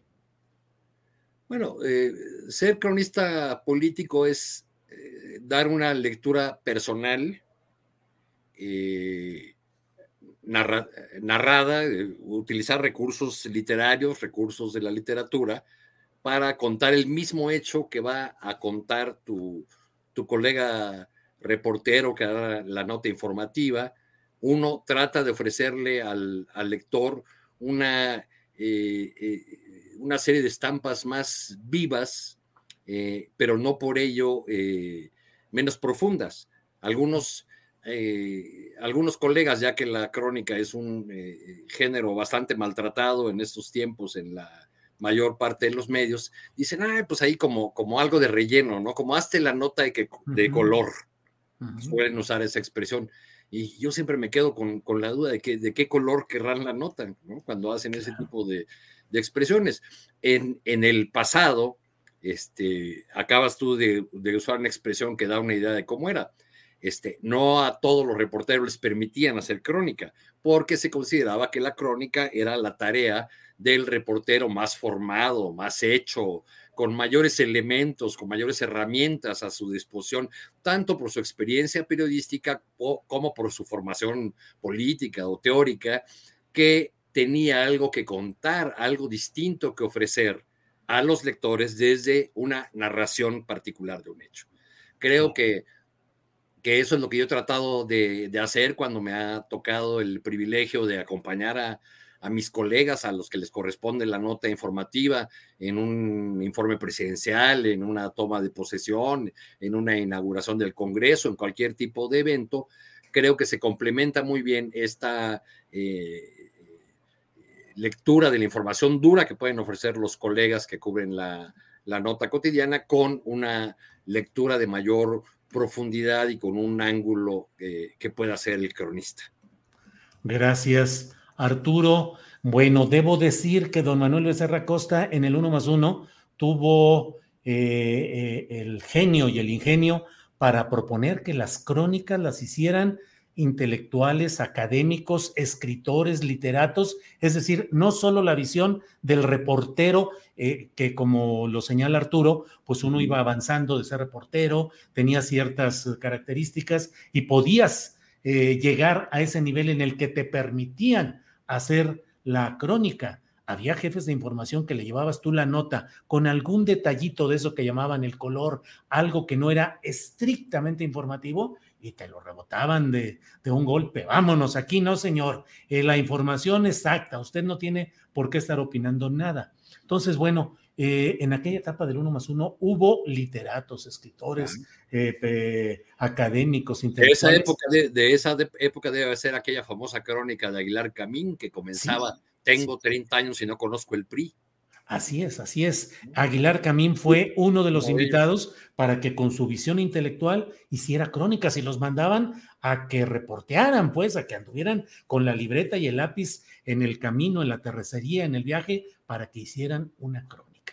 En fin, pues miren ustedes lo que hemos estado ahorita platicando. Les agradezco a los dos esta posibilidad de adentrarnos en estos terrenos que nos apasionan del periodismo. Pero volvamos al asunto del análisis político de la realidad, que también tiene muchas cosas interesantes. Voy a pedirle a Andrés Ramírez que nos ponga un video y les quiero pedir luego su opinión. Por favor, Andrés y es que los políticos andan un poco alborotados precisamente por la propuesta de reforma eh, electoral. Ya salió Alejandro Moreno a decir que no la va a pasar, que no, que no va a pasar, pero lo que intenta hacer es, pues, como es mapache electoral, porque hay audios, incluso por ahí anda circulando uno que producción creo lo tenemos por allá, el audio.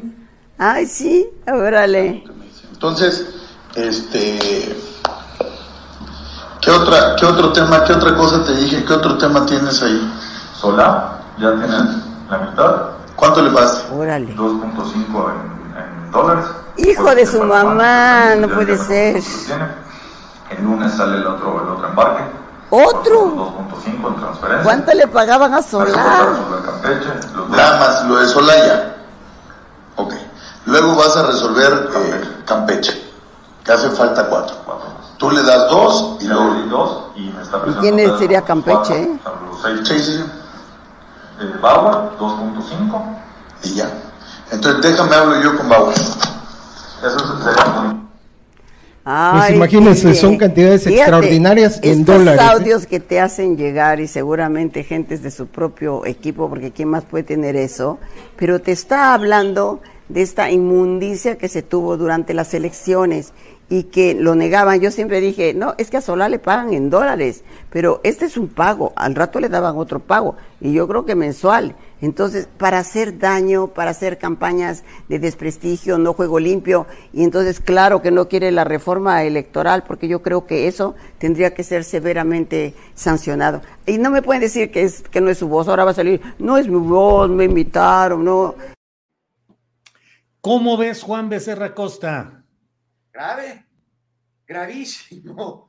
Julio, a ver qué dice el Tribunal Electoral el Poder Judicial de la Federación, a ver qué dicen los consejeros del INE, a ver si se va a investigar, a ver si se va a llevar a cabo un proceso, a ver si, si, si, hay acciones penales en contra de No sé, lo dudo porque pues, no hemos visto que emprendan ningún tipo de acciones eh, en contra de quienes son sus aliados allá en la autoridad electoral. Híjoles, los mapaches salieron corriendo, querido Julio, querido Arturo, es gravísimo lo que estamos escuchando, el PRI siendo el PRI de toda la vida en unas elecciones que se llevaron a cabo el año pasado. El nuevo PRI que le llama, pues ya vemos que de nuevo tiene, este, pues nada, tal vez la tecnología con la que han sido exhibidos, cosa que no sucedía antes. Muy interesante lo que comenta la gobernadora Sansores, ¿no? De que este, esta filtración vino de dentro. También sería interesante saber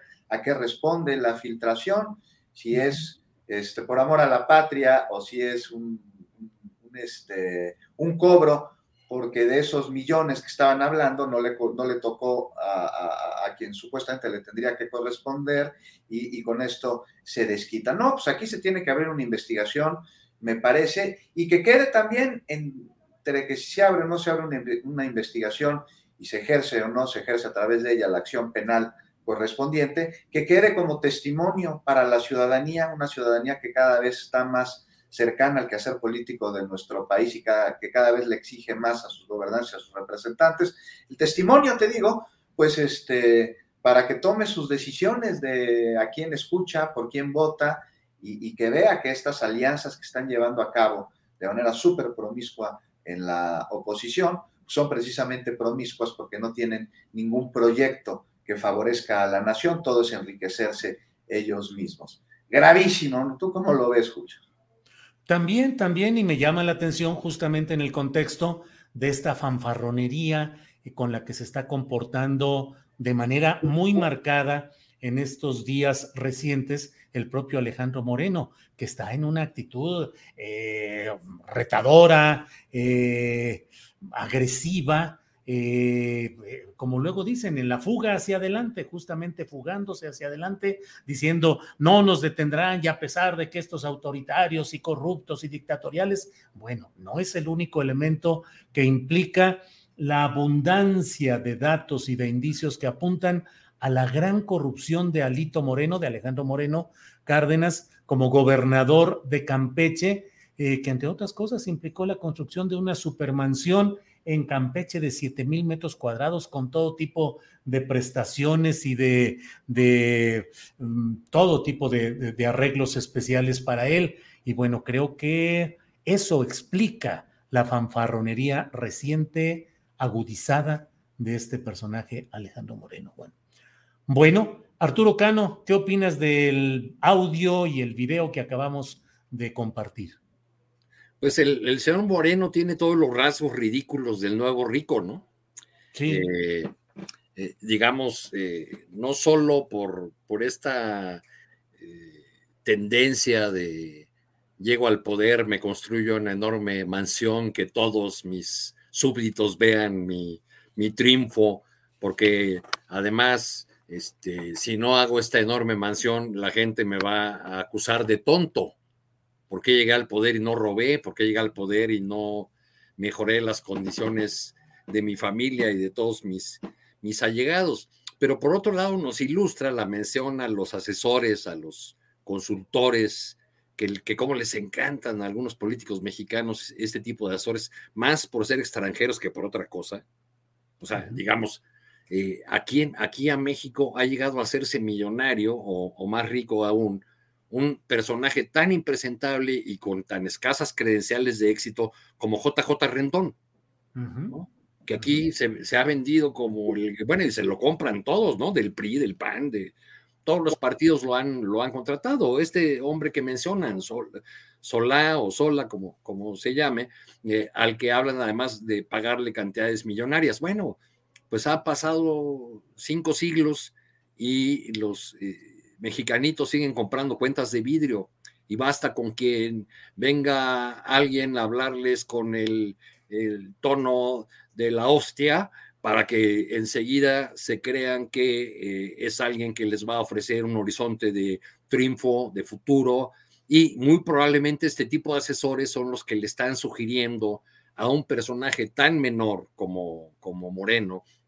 eh, le están sugiriendo que utilice este tono de confrontación con el presidente para así eh, crecerse. Y bueno, pues como no le viene a no tiene el empaque suficiente, eh, suficiente pues siempre sonará falso este, este discurso eh, eh, supuestamente de,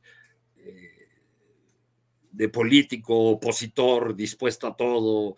Este, pues no, no, no, le suena, es como cuando quieren hacer este, sonar de izquierda a Mario Delgado, ¿no? Pues tampoco lo, tampoco lo van a conseguir. Lo que estamos viendo ahora con, los partidos, pues es una tragedia que lleva muchos años incubándose. Yo digo que nuestra actual clase política e incluso el mapa de los partidos viene desde poco antes del 88, que tuvimos los partidos de los caudillos, Cloutier, Salinas, Cárdenas. Luego vino el partido de los generales, ¿no? Muñoz Ledo y figuras más o menos de esa estatura Luego siguieron los partidos de los coroneles en el PRD, Amalia García, Jesús Ortega, Roberto Madrazo en el PRI, en fin. Este, y, poco a poco fuimos bajando de categoría hasta que llegaron a dominar los partidos los que yo llamo los sargentos. O los operadores electorales, personas que como Alejandro Moreno o Marco Cortés no saben hacer otra cosa más que hacer política con dinero. Si no tienen dinero, no tienen nada. Y esa es una de las grandes ausencias en la propuesta de reforma electoral. Uno de los grandes males de nuestra democracia es el, eh, que se sigue usando dinero ilegal en las campañas de todos los partidos. Y no hay ninguna propuesta de ninguna fuerza política que camine o avance hacia terminar con esa influencia perniciosa del dinero en las campañas electorales. Coincido completamente, Arturo. Creo yo que un día tendremos que hacer o alguien hará una historia de la política de las décadas recientes y se habrá de centrar eh, que buena parte de las crisis, de las distorsiones, de los problemas que no permiten a los políticos al llegar al poder cumplir a plenitud con sus propuestas, los que intentan los cambios y los otros felices de la vida en enfangarse en el uso excesivo del dinero que implica la apropiación del dinero público que de manera natural, de manera legal se les otorga, pero también los ríos y ríos de dinero oscuro que son los que condicionan y hacen que el ejercicio político en su construcción esté pervertido de origen y esté orientado a cumplirle, a ser recíprocos, a ser redituable la inversión de esos poderes económicos relacionados con el crimen organizado, con los empresarios, con una serie de factores que hacen que el poder político en México, construido así, no pueda seguir adelante. Y por desgracia, y ya sé que mis palabras no son necesariamente bien escuchadas y aceptadas, pero debo decirlo, en estos tiempos actuales en los que se busca la regeneración nacional, también una importante porción de la construcción de ese poder político, diputados, presidentes municipales, gobernadores, se fincan eh, hablo del lado específico de Morena, se fincan en ese aprovechamiento y uso eh, pervertidor del dinero proveniente de diferentes aspectos. Pero Juan Becerra Costa, hoy hablé con em, la presidenta del Consejo Nacional de Morena, Berta Luján, y nos dijo que la próxima semana va a emitir la convocatoria para que haya un Consejo Nacional del PRD que probablemente sea ah, a finales de este mes de, de Morena, De Morena, Perdón, ¿qué dije? del PRD. ¿Del PRD? Sí. Ah, bueno, pues por ahí van las cosas. Bueno, venían de. Sí, venían de, venían de. Entonces, de Morena, de Morena. Y entonces eso va a implicar el tratar de regularizar todas las direcciones estatales y municipales de Morena que están diezmadas, nos dice la propia Berta Luján, y analizar la circunstancia de la Dirección Nacional con Mario Delgado y con Citlali Hernández, que por decisión del Tribunal Electoral tiene que seguir adelante, pero en ese Consejo Nacional se podría analizar sus circunstancias, se nos dijo. Juan Becerra Costa me parece que es un banderazo de salida a un montonal de grilla en Morena que la propia Berta Luján me dijo que tiene una vida relativamente institucional porque no tiene estructura, no tiene un trabajo real. ¿Cómo compaginar el gran poder electoral que va ganando Morena cuando no tiene realmente estructura ni vida institucional? ¿Cómo ves el tema, Juan Becerra Costa?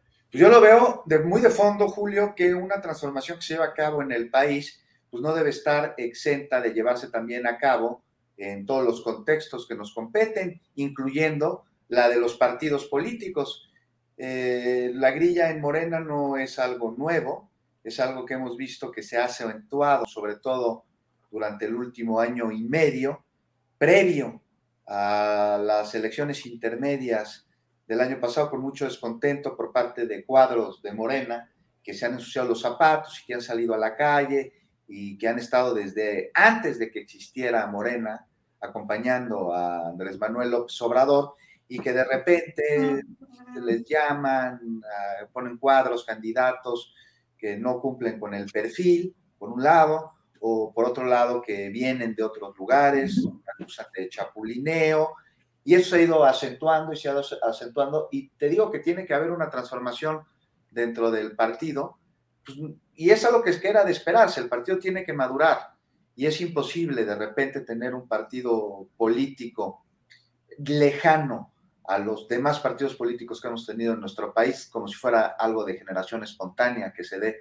de la noche a la mañana, como estos oxos que vas caminando por la calle y un día no hay nada y el día siguiente hay una... No, no funciona así, ¿no? Este, lo que tiene que hacerse es reconocerse y tomar cartas en el asunto por todas las partes. Aquí debemos de aprender cualquier persona que forme parte de un partido político que simpatice con él o que activamente participe dentro de él, eh, debemos aprender de lo que hicieron los partidos políticos que hoy son de oposición y que fue torpedearse a ellos mismos por intereses particulares, por intereses personales. Te digo que vemos a muchos descontentos, pero aquí hay que anteponer la causa, me parece, hay que anteponer el proyecto. Y cuando algo no funciona como tú quisieras que funcione y cuando tus intereses inmediatos, particulares o personales, por más afines que sean al proyecto, no se dan o no te responden, pues sí se necesita, me parece que, de cierta disciplina. Disciplina que no tiene que ser nada más callarse, sino tiene que haber este, juicio crítico y señalamientos con el fin de, este, de componer con el fin de avanzar, con el fin de resolver. Sin duda, Morena necesita una reestructuración.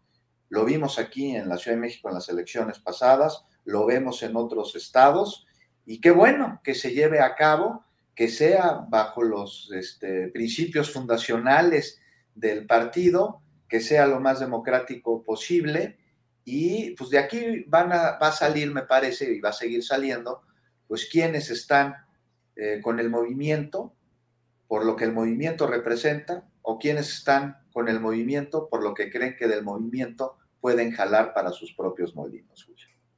Gracias, Juan. Arturo Cano, ¿cómo ves este anuncio de Berta Luján de convocar a Consejo Nacional de Morena para fines de este mes? Eh, esto eh, pues antes de la entrevista que hoy tuve con Berta Luján, había entrevistado a John Ackerman, que el lunes, si no me equivoco, entregaron en propia mano a la propia Berta Luján una exigencia en términos estatutarios para que se convocara a este Consejo Nacional. Pero ¿cómo ves, Arturo Cano? Se viene entonces, se vendrá la grilla por los, eh, las direcciones estatales de Morena, y eventualmente la crítica a la gestión de Mario Delgado. ¿Cómo ves todos estos temas, Arturo ¿Ya se afiliaría John a Morena o todavía no? entiendo que no se ha afiliado. Ah, es que además ahorita ni hay afiliaciones, ¿no? no hay, así ese es. parte del, problema. No sabemos, eh, algún día que le voy, le voy a preguntar por qué no se afilió antes a, a Morena, porque ahora anda muy activo como llamando a la militancia, viajando a distintos estados, convocando a una suerte de, revuelta interna junto con otros personajes. Este, lo, que, lo que entiendo es que con muchas dificultades, eh, la, la porción del Consejo Nacional que encabeza Berta Luján ha ido tratando de avanzar en, eh, en, la necesidad de construir líneas este, hacia el futuro del partido, en la necesidad de por lo menos una serie de acuerdos eh, básicos que le den cierto orden a esa identidad política que nunca ha llegado a partido y se llama Morena. Eh, entiendo que se han reunido con, eh, con el propio Mario Delgado, con personas cercanas a Mario Delgado, que hay un grupo trabajando documentos este, eh, con las líneas de, acuerdos generales, que el presidente de la República está enterado de, esta, eh, de estos trabajos, este, pero eh, no sé hacia dónde va a, ir este consejo propiamente, ni el futuro inmediato de un partido mientras no resuelva una cosa elemental, esencial para su vida interna y para una vida democrática, es decir, mientras no resuelva el asunto de su padrón de militancia. Porque. ¿quién va a votar? O sea, ¿van a renovar los comités municipales? ¿Van a renovar las direcciones estatales? Sí. ¿Quién vota? ¿Quiénes son los militantes? ¿Quiénes tienen derecho? Tienen un Consejo Nacional y direcciones estatales que llevan siete años en el cargo te lo decía hace un par de semanas este diputado de, del Estado de México, que Maurilio Hernández lleva siete años al frente de, del partido en, el Estado de México. Bueno, y en la misma circunstancia están en muchos lugares, en otros eh, los consejeros se integraron al gobierno, otros se murieron, se ha disminuido de manera natural el número de esos consejeros. Muchas de las direcciones eh, estatales por conflictos internos han sido reemplazadas por personas nombradas por la Dirección Nacional. En fin, hay muchos pendientes que creo que no se van a poder resolver a plenitud mientras no se resuelva a satisfacción de todas las partes, de toda la militancia, este tema del padrón, que es un tema que viene o que sigue, eh, que es polémico desde la época en que Jacob Polensky era la dirigente nacional. Polensky no daba por, por, bueno el padrón, luego decían que tenían otro, se hablaba de un padrón que manejaba en Gabriel Hernández, eh, luego la, la, estrella de los programas eh, sociales del, del presidente. En fin, ahí tienen un gran pendiente que yo no veo cómo van a, a solucionar, que no veo cómo van a resolver y puede ser la clave para desactivar eh, muchos conflictos o la clave para que esos conflictos se, eh, eh, se vuelvan todavía más complicados. Gracias, Arturo. Juan Becerra Costa, el presidente recibió una pregunta en su conferencia mañana de prensa de si consideraba graves las acusaciones contra el fiscal general de la República, Alejandro Gertz. No creo que no, lo detalló la periodista, pero desde luego pues están las acusaciones de parte de su familia política o exfamilia política de Alejandro Gertz, eh, eh, la compañera de vida de Federico Gertz Manero, eh, sus hijas, en fin, una de ellas encarcelada durante más de 500 días. Y por otra parte, pues acusaciones incluso del propio exconsejero jurídico de la presidencia, Julio Scherer, y el presidente dijo que no le parecía grave lo que estaban señalando, que no le parecían graves esas acusaciones. ¿Qué opinas sobre estos temas, Juan Becerra Costa? Pues de entrada, Julio, no acabo yo de comprender, de entender la razón por la cual no se le ha solicitado al fiscal Gertz Manero que se haga un lado y con ello pues dé paso a una revisión necesaria a la fiscalía, ¿no? Para limpiarla, para hacerla más eficiente. Este, pues algo que con él como titular sonaría total y absolutamente imposible. Mira, de lo que dices, lo que refieres, que mencionó hoy el presidente, sus declaraciones, aquí la nota es que él no lo considera grave. Habría de llevarse a cabo una revisión, pero eso es papel y, función de la fiscalía. Pues es la fiscalía la que tiene que determinar si es grave o no. Mira, eh, mucho se ha hablado, te digo, sobre las recientes declaraciones del presidente, por dónde abordarlo, ¿no? Él lo dijo claro, no piense inmiscuirse si no le parece grave. ¿Por qué no piensa inmiscuirse? Pues porque es asunto que hasta hoy le compete a la misma fiscalía. Es decir, se está respetando la división de poderes por un lado, algo que está nuevo como necesario. No es cancha del presidente así como está. Punto. Y aparte, ahora, dicho esto, sin duda se ve complicada la, salida de Gertz de la fiscalía. Pero aún así me parece que tendría que ser algo necesario para el país, para la transformación, caray. Hay candidatos, ¿no? Este, que podrían llevar a cabo este, esta función y al mismo tiempo hay candados para que sea removido. Su salida, y esto tiene que ver con lo que dijo el presidente hoy, tendría que justificarse con alguna falta administrativa grave o la comisión de un delito doloso que ameritara la prisión preventiva oficiosa o simplemente que por razones personales Gertz renunciara al cargo algo que no se ve en el panorama ninguno de estos casos. Y es delicado. La, sociedad en general no confía en el fiscal, menos, mucho menos después del escándalo con su, con su revancha, con su vendetta familiar. Y no es solo esto, ¿no? Esto es una parte. Están los resultados de su dependencia en un país que vive un momento crucial en el combate a la corrupción y la impunidad.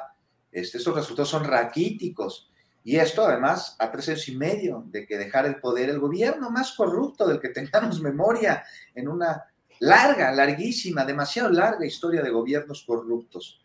No, me parece que en circunstancias normales cualquier funcionario ya habría renunciado a este cargo ante la nula credibilidad que tiene por parte de la población. Pues el presidente se lavó las manos. Tendrá que ser papel de la autoridad el determinar qué tan graves son las faltas que ha cometido Gertz Manero, que ahí están documentadas, para que haya una resolución judicial y en base a eso se este, tomen cartas en el asunto.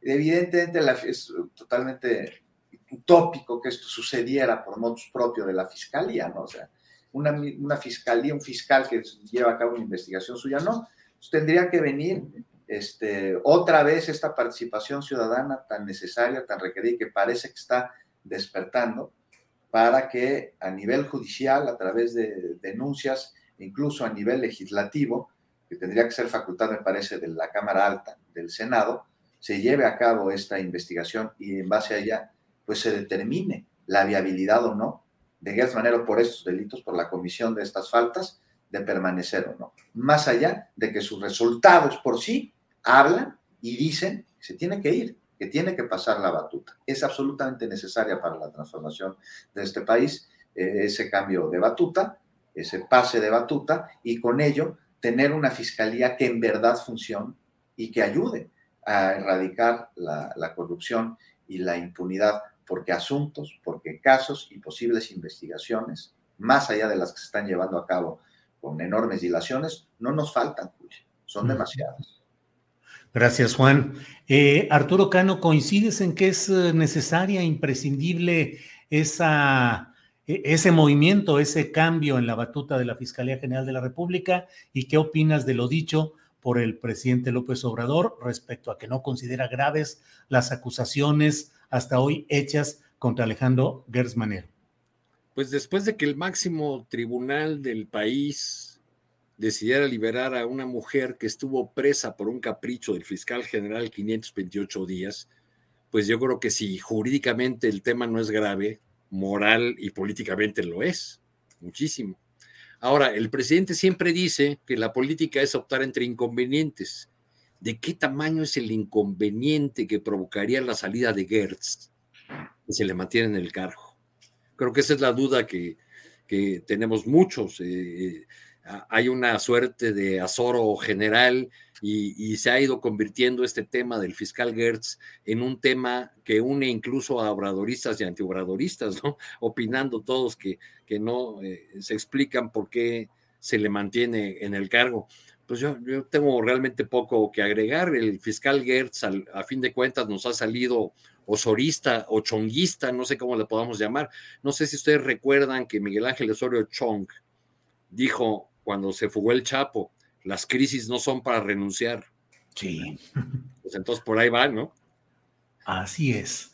Bien, Arturo, pues son las 2 de la tarde con 51 minutos y dado que nosotros no andamos descansando, perdón, trabajando y reporteando eh, como Alberto Nájar en Alemania, que lo decimos todo esto con envidia al buen Beto Nájar, eh, y estamos aquí dándole, pues bueno, Juan Becerra Costa, llega el momento de algún, algún postrecito, lo que quieras añadir, el tema que quieras comentar, y te pediría al final si nos sugieres algún libro que recomiendes a la audiencia o el libro que estés leyendo que nos compartas, por favor, Juan, además del postrecito.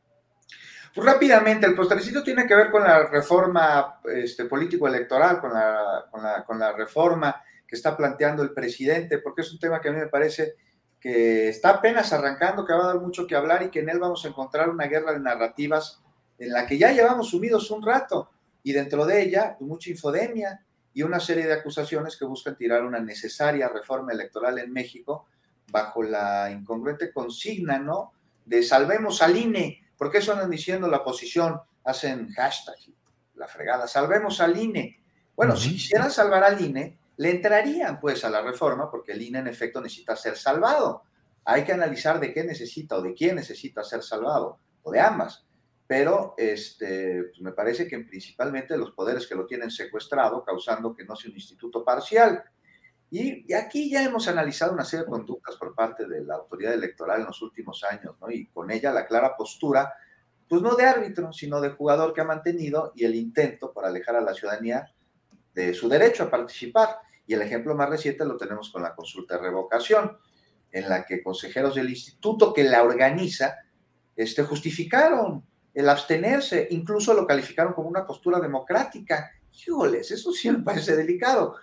Y más allá de que en efecto no se busca desaparecer al INE ni al tribunal, como andan diciendo y como hoy recalcó el presidente, pues es un asunto que tiene que revisarse, que tiene que perfeccionarse. Es una, una, una, propuesta de reforma, tiene que aterrizarse. Pero de entrada, usted deberíamos de coincidir todos que suma y que es necesario eficientar ese aparato que es enorme y muy caro. O sea, disminuir a sus consejeros, hacer, y aquí se tiene que perfeccionar, porque yo no sé cómo le van a hacer, que su elección sea lo más alejada de intereses que puedan vulnerar la democracia y la parcialidad, reducir el número de legisladores y, lograr que haya elecciones cuyas campañas sean y vayan a favor de la ciudadanía, no de intereses partidistas, las prerrogativas, este, sobre todo en años que no son electorales, y lograr que los representantes sean eso, representantes, y, revisar también el gigantesco aparato de órganos que duplican atribuciones. Este, será muy complicado que pase esta reforma.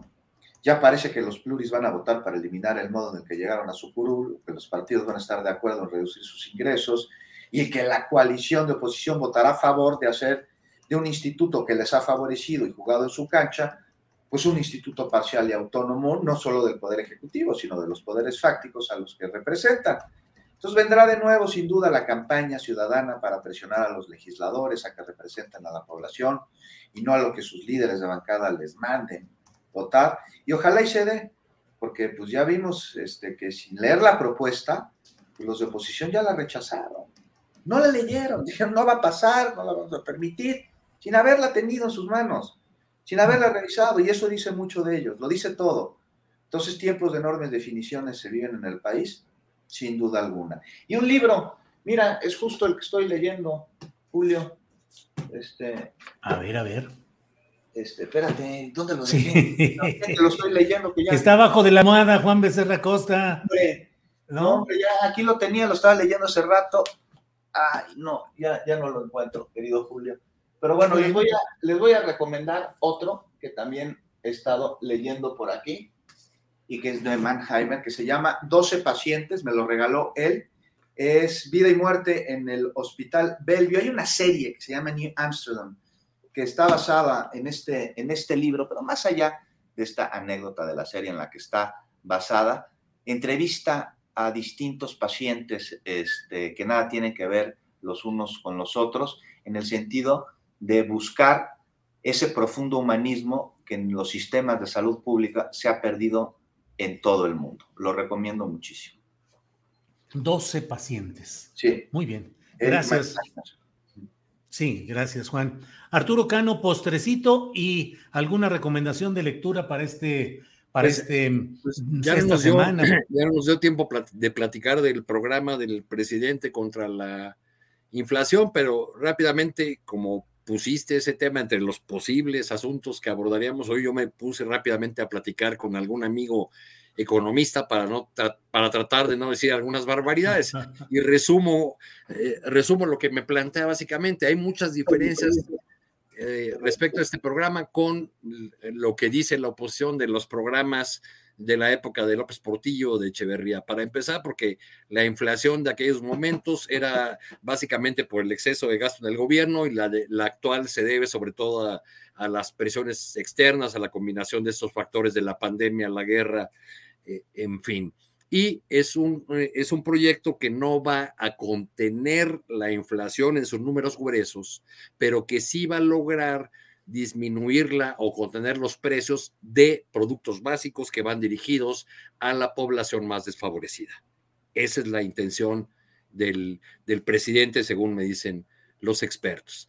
Y, de lecturas, pues este fin de semana pasado me, caminé por ahí, por las calles de Coyoacán, me metí a la librería, librería Elena Garro, es muy agradable ahí, si tienen tiempo, irse a tomar un cafecito, a todo dar me encontré una, una, antología de crónicas, ya que estábamos hablando de, del género, género, de la crónica, de crónicas de José Revueltas, mm. que contiene una de las que yo creo es, es una de las piezas eh, de este género periodístico más notables del periodismo mexicano, que es una, una crónica sobre el, el hombre en cuyo terreno nace el volcán Paricutín.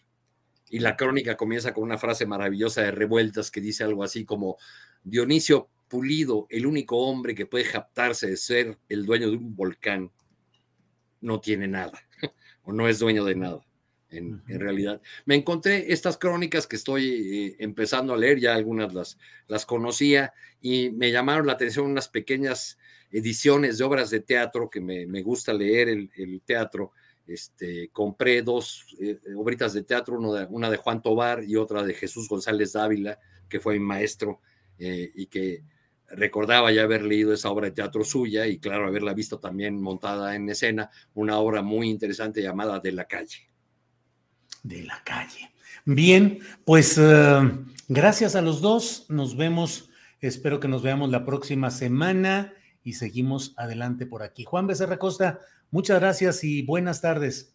Muchas gracias, Julio. Muchas gracias, qué gusto, Arturo. Y pues se nos fue muy rápido el tiempo contando anécdotas, demasiado. Sí. Voló la hora. Muchas gracias a todos sí. los que nos están acompañando. Así es, Juan, gracias. Arturo Cano, gracias y buenas tardes. Gracias a quienes nos acompañaron. Julio, Juan, la próxima semana seguiremos envidiando a Alberto y aquí nos veremos.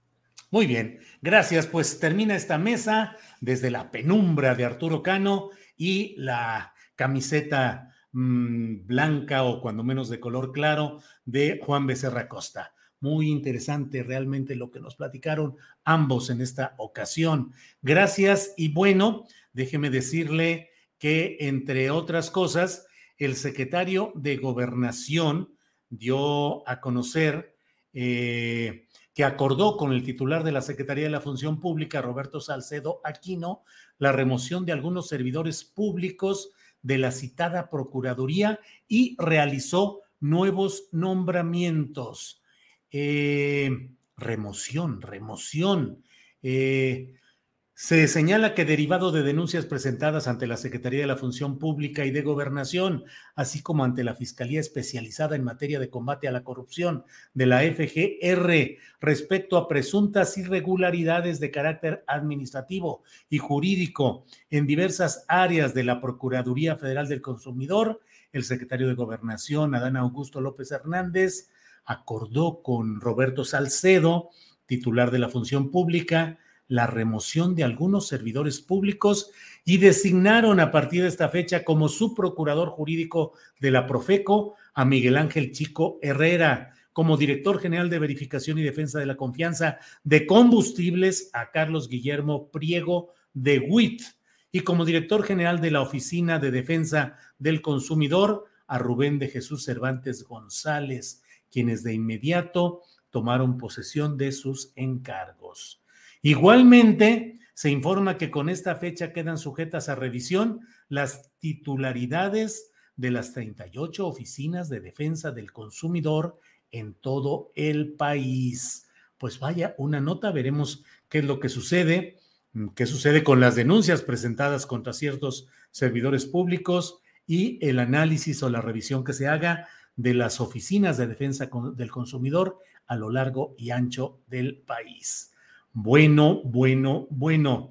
Pues esto es lo más interesante, lo más relevante de este día. Le agradezco como siempre que nos haya acompañado en este programa. Nos vemos a las nueve de la noche hoy en una videocharla astillada y mañana de una a tres en este programa. Gracias a la audiencia, gracias tripulación astillero, gracias a la producción de Adriana Buentello. Seguimos adelante. Gracias.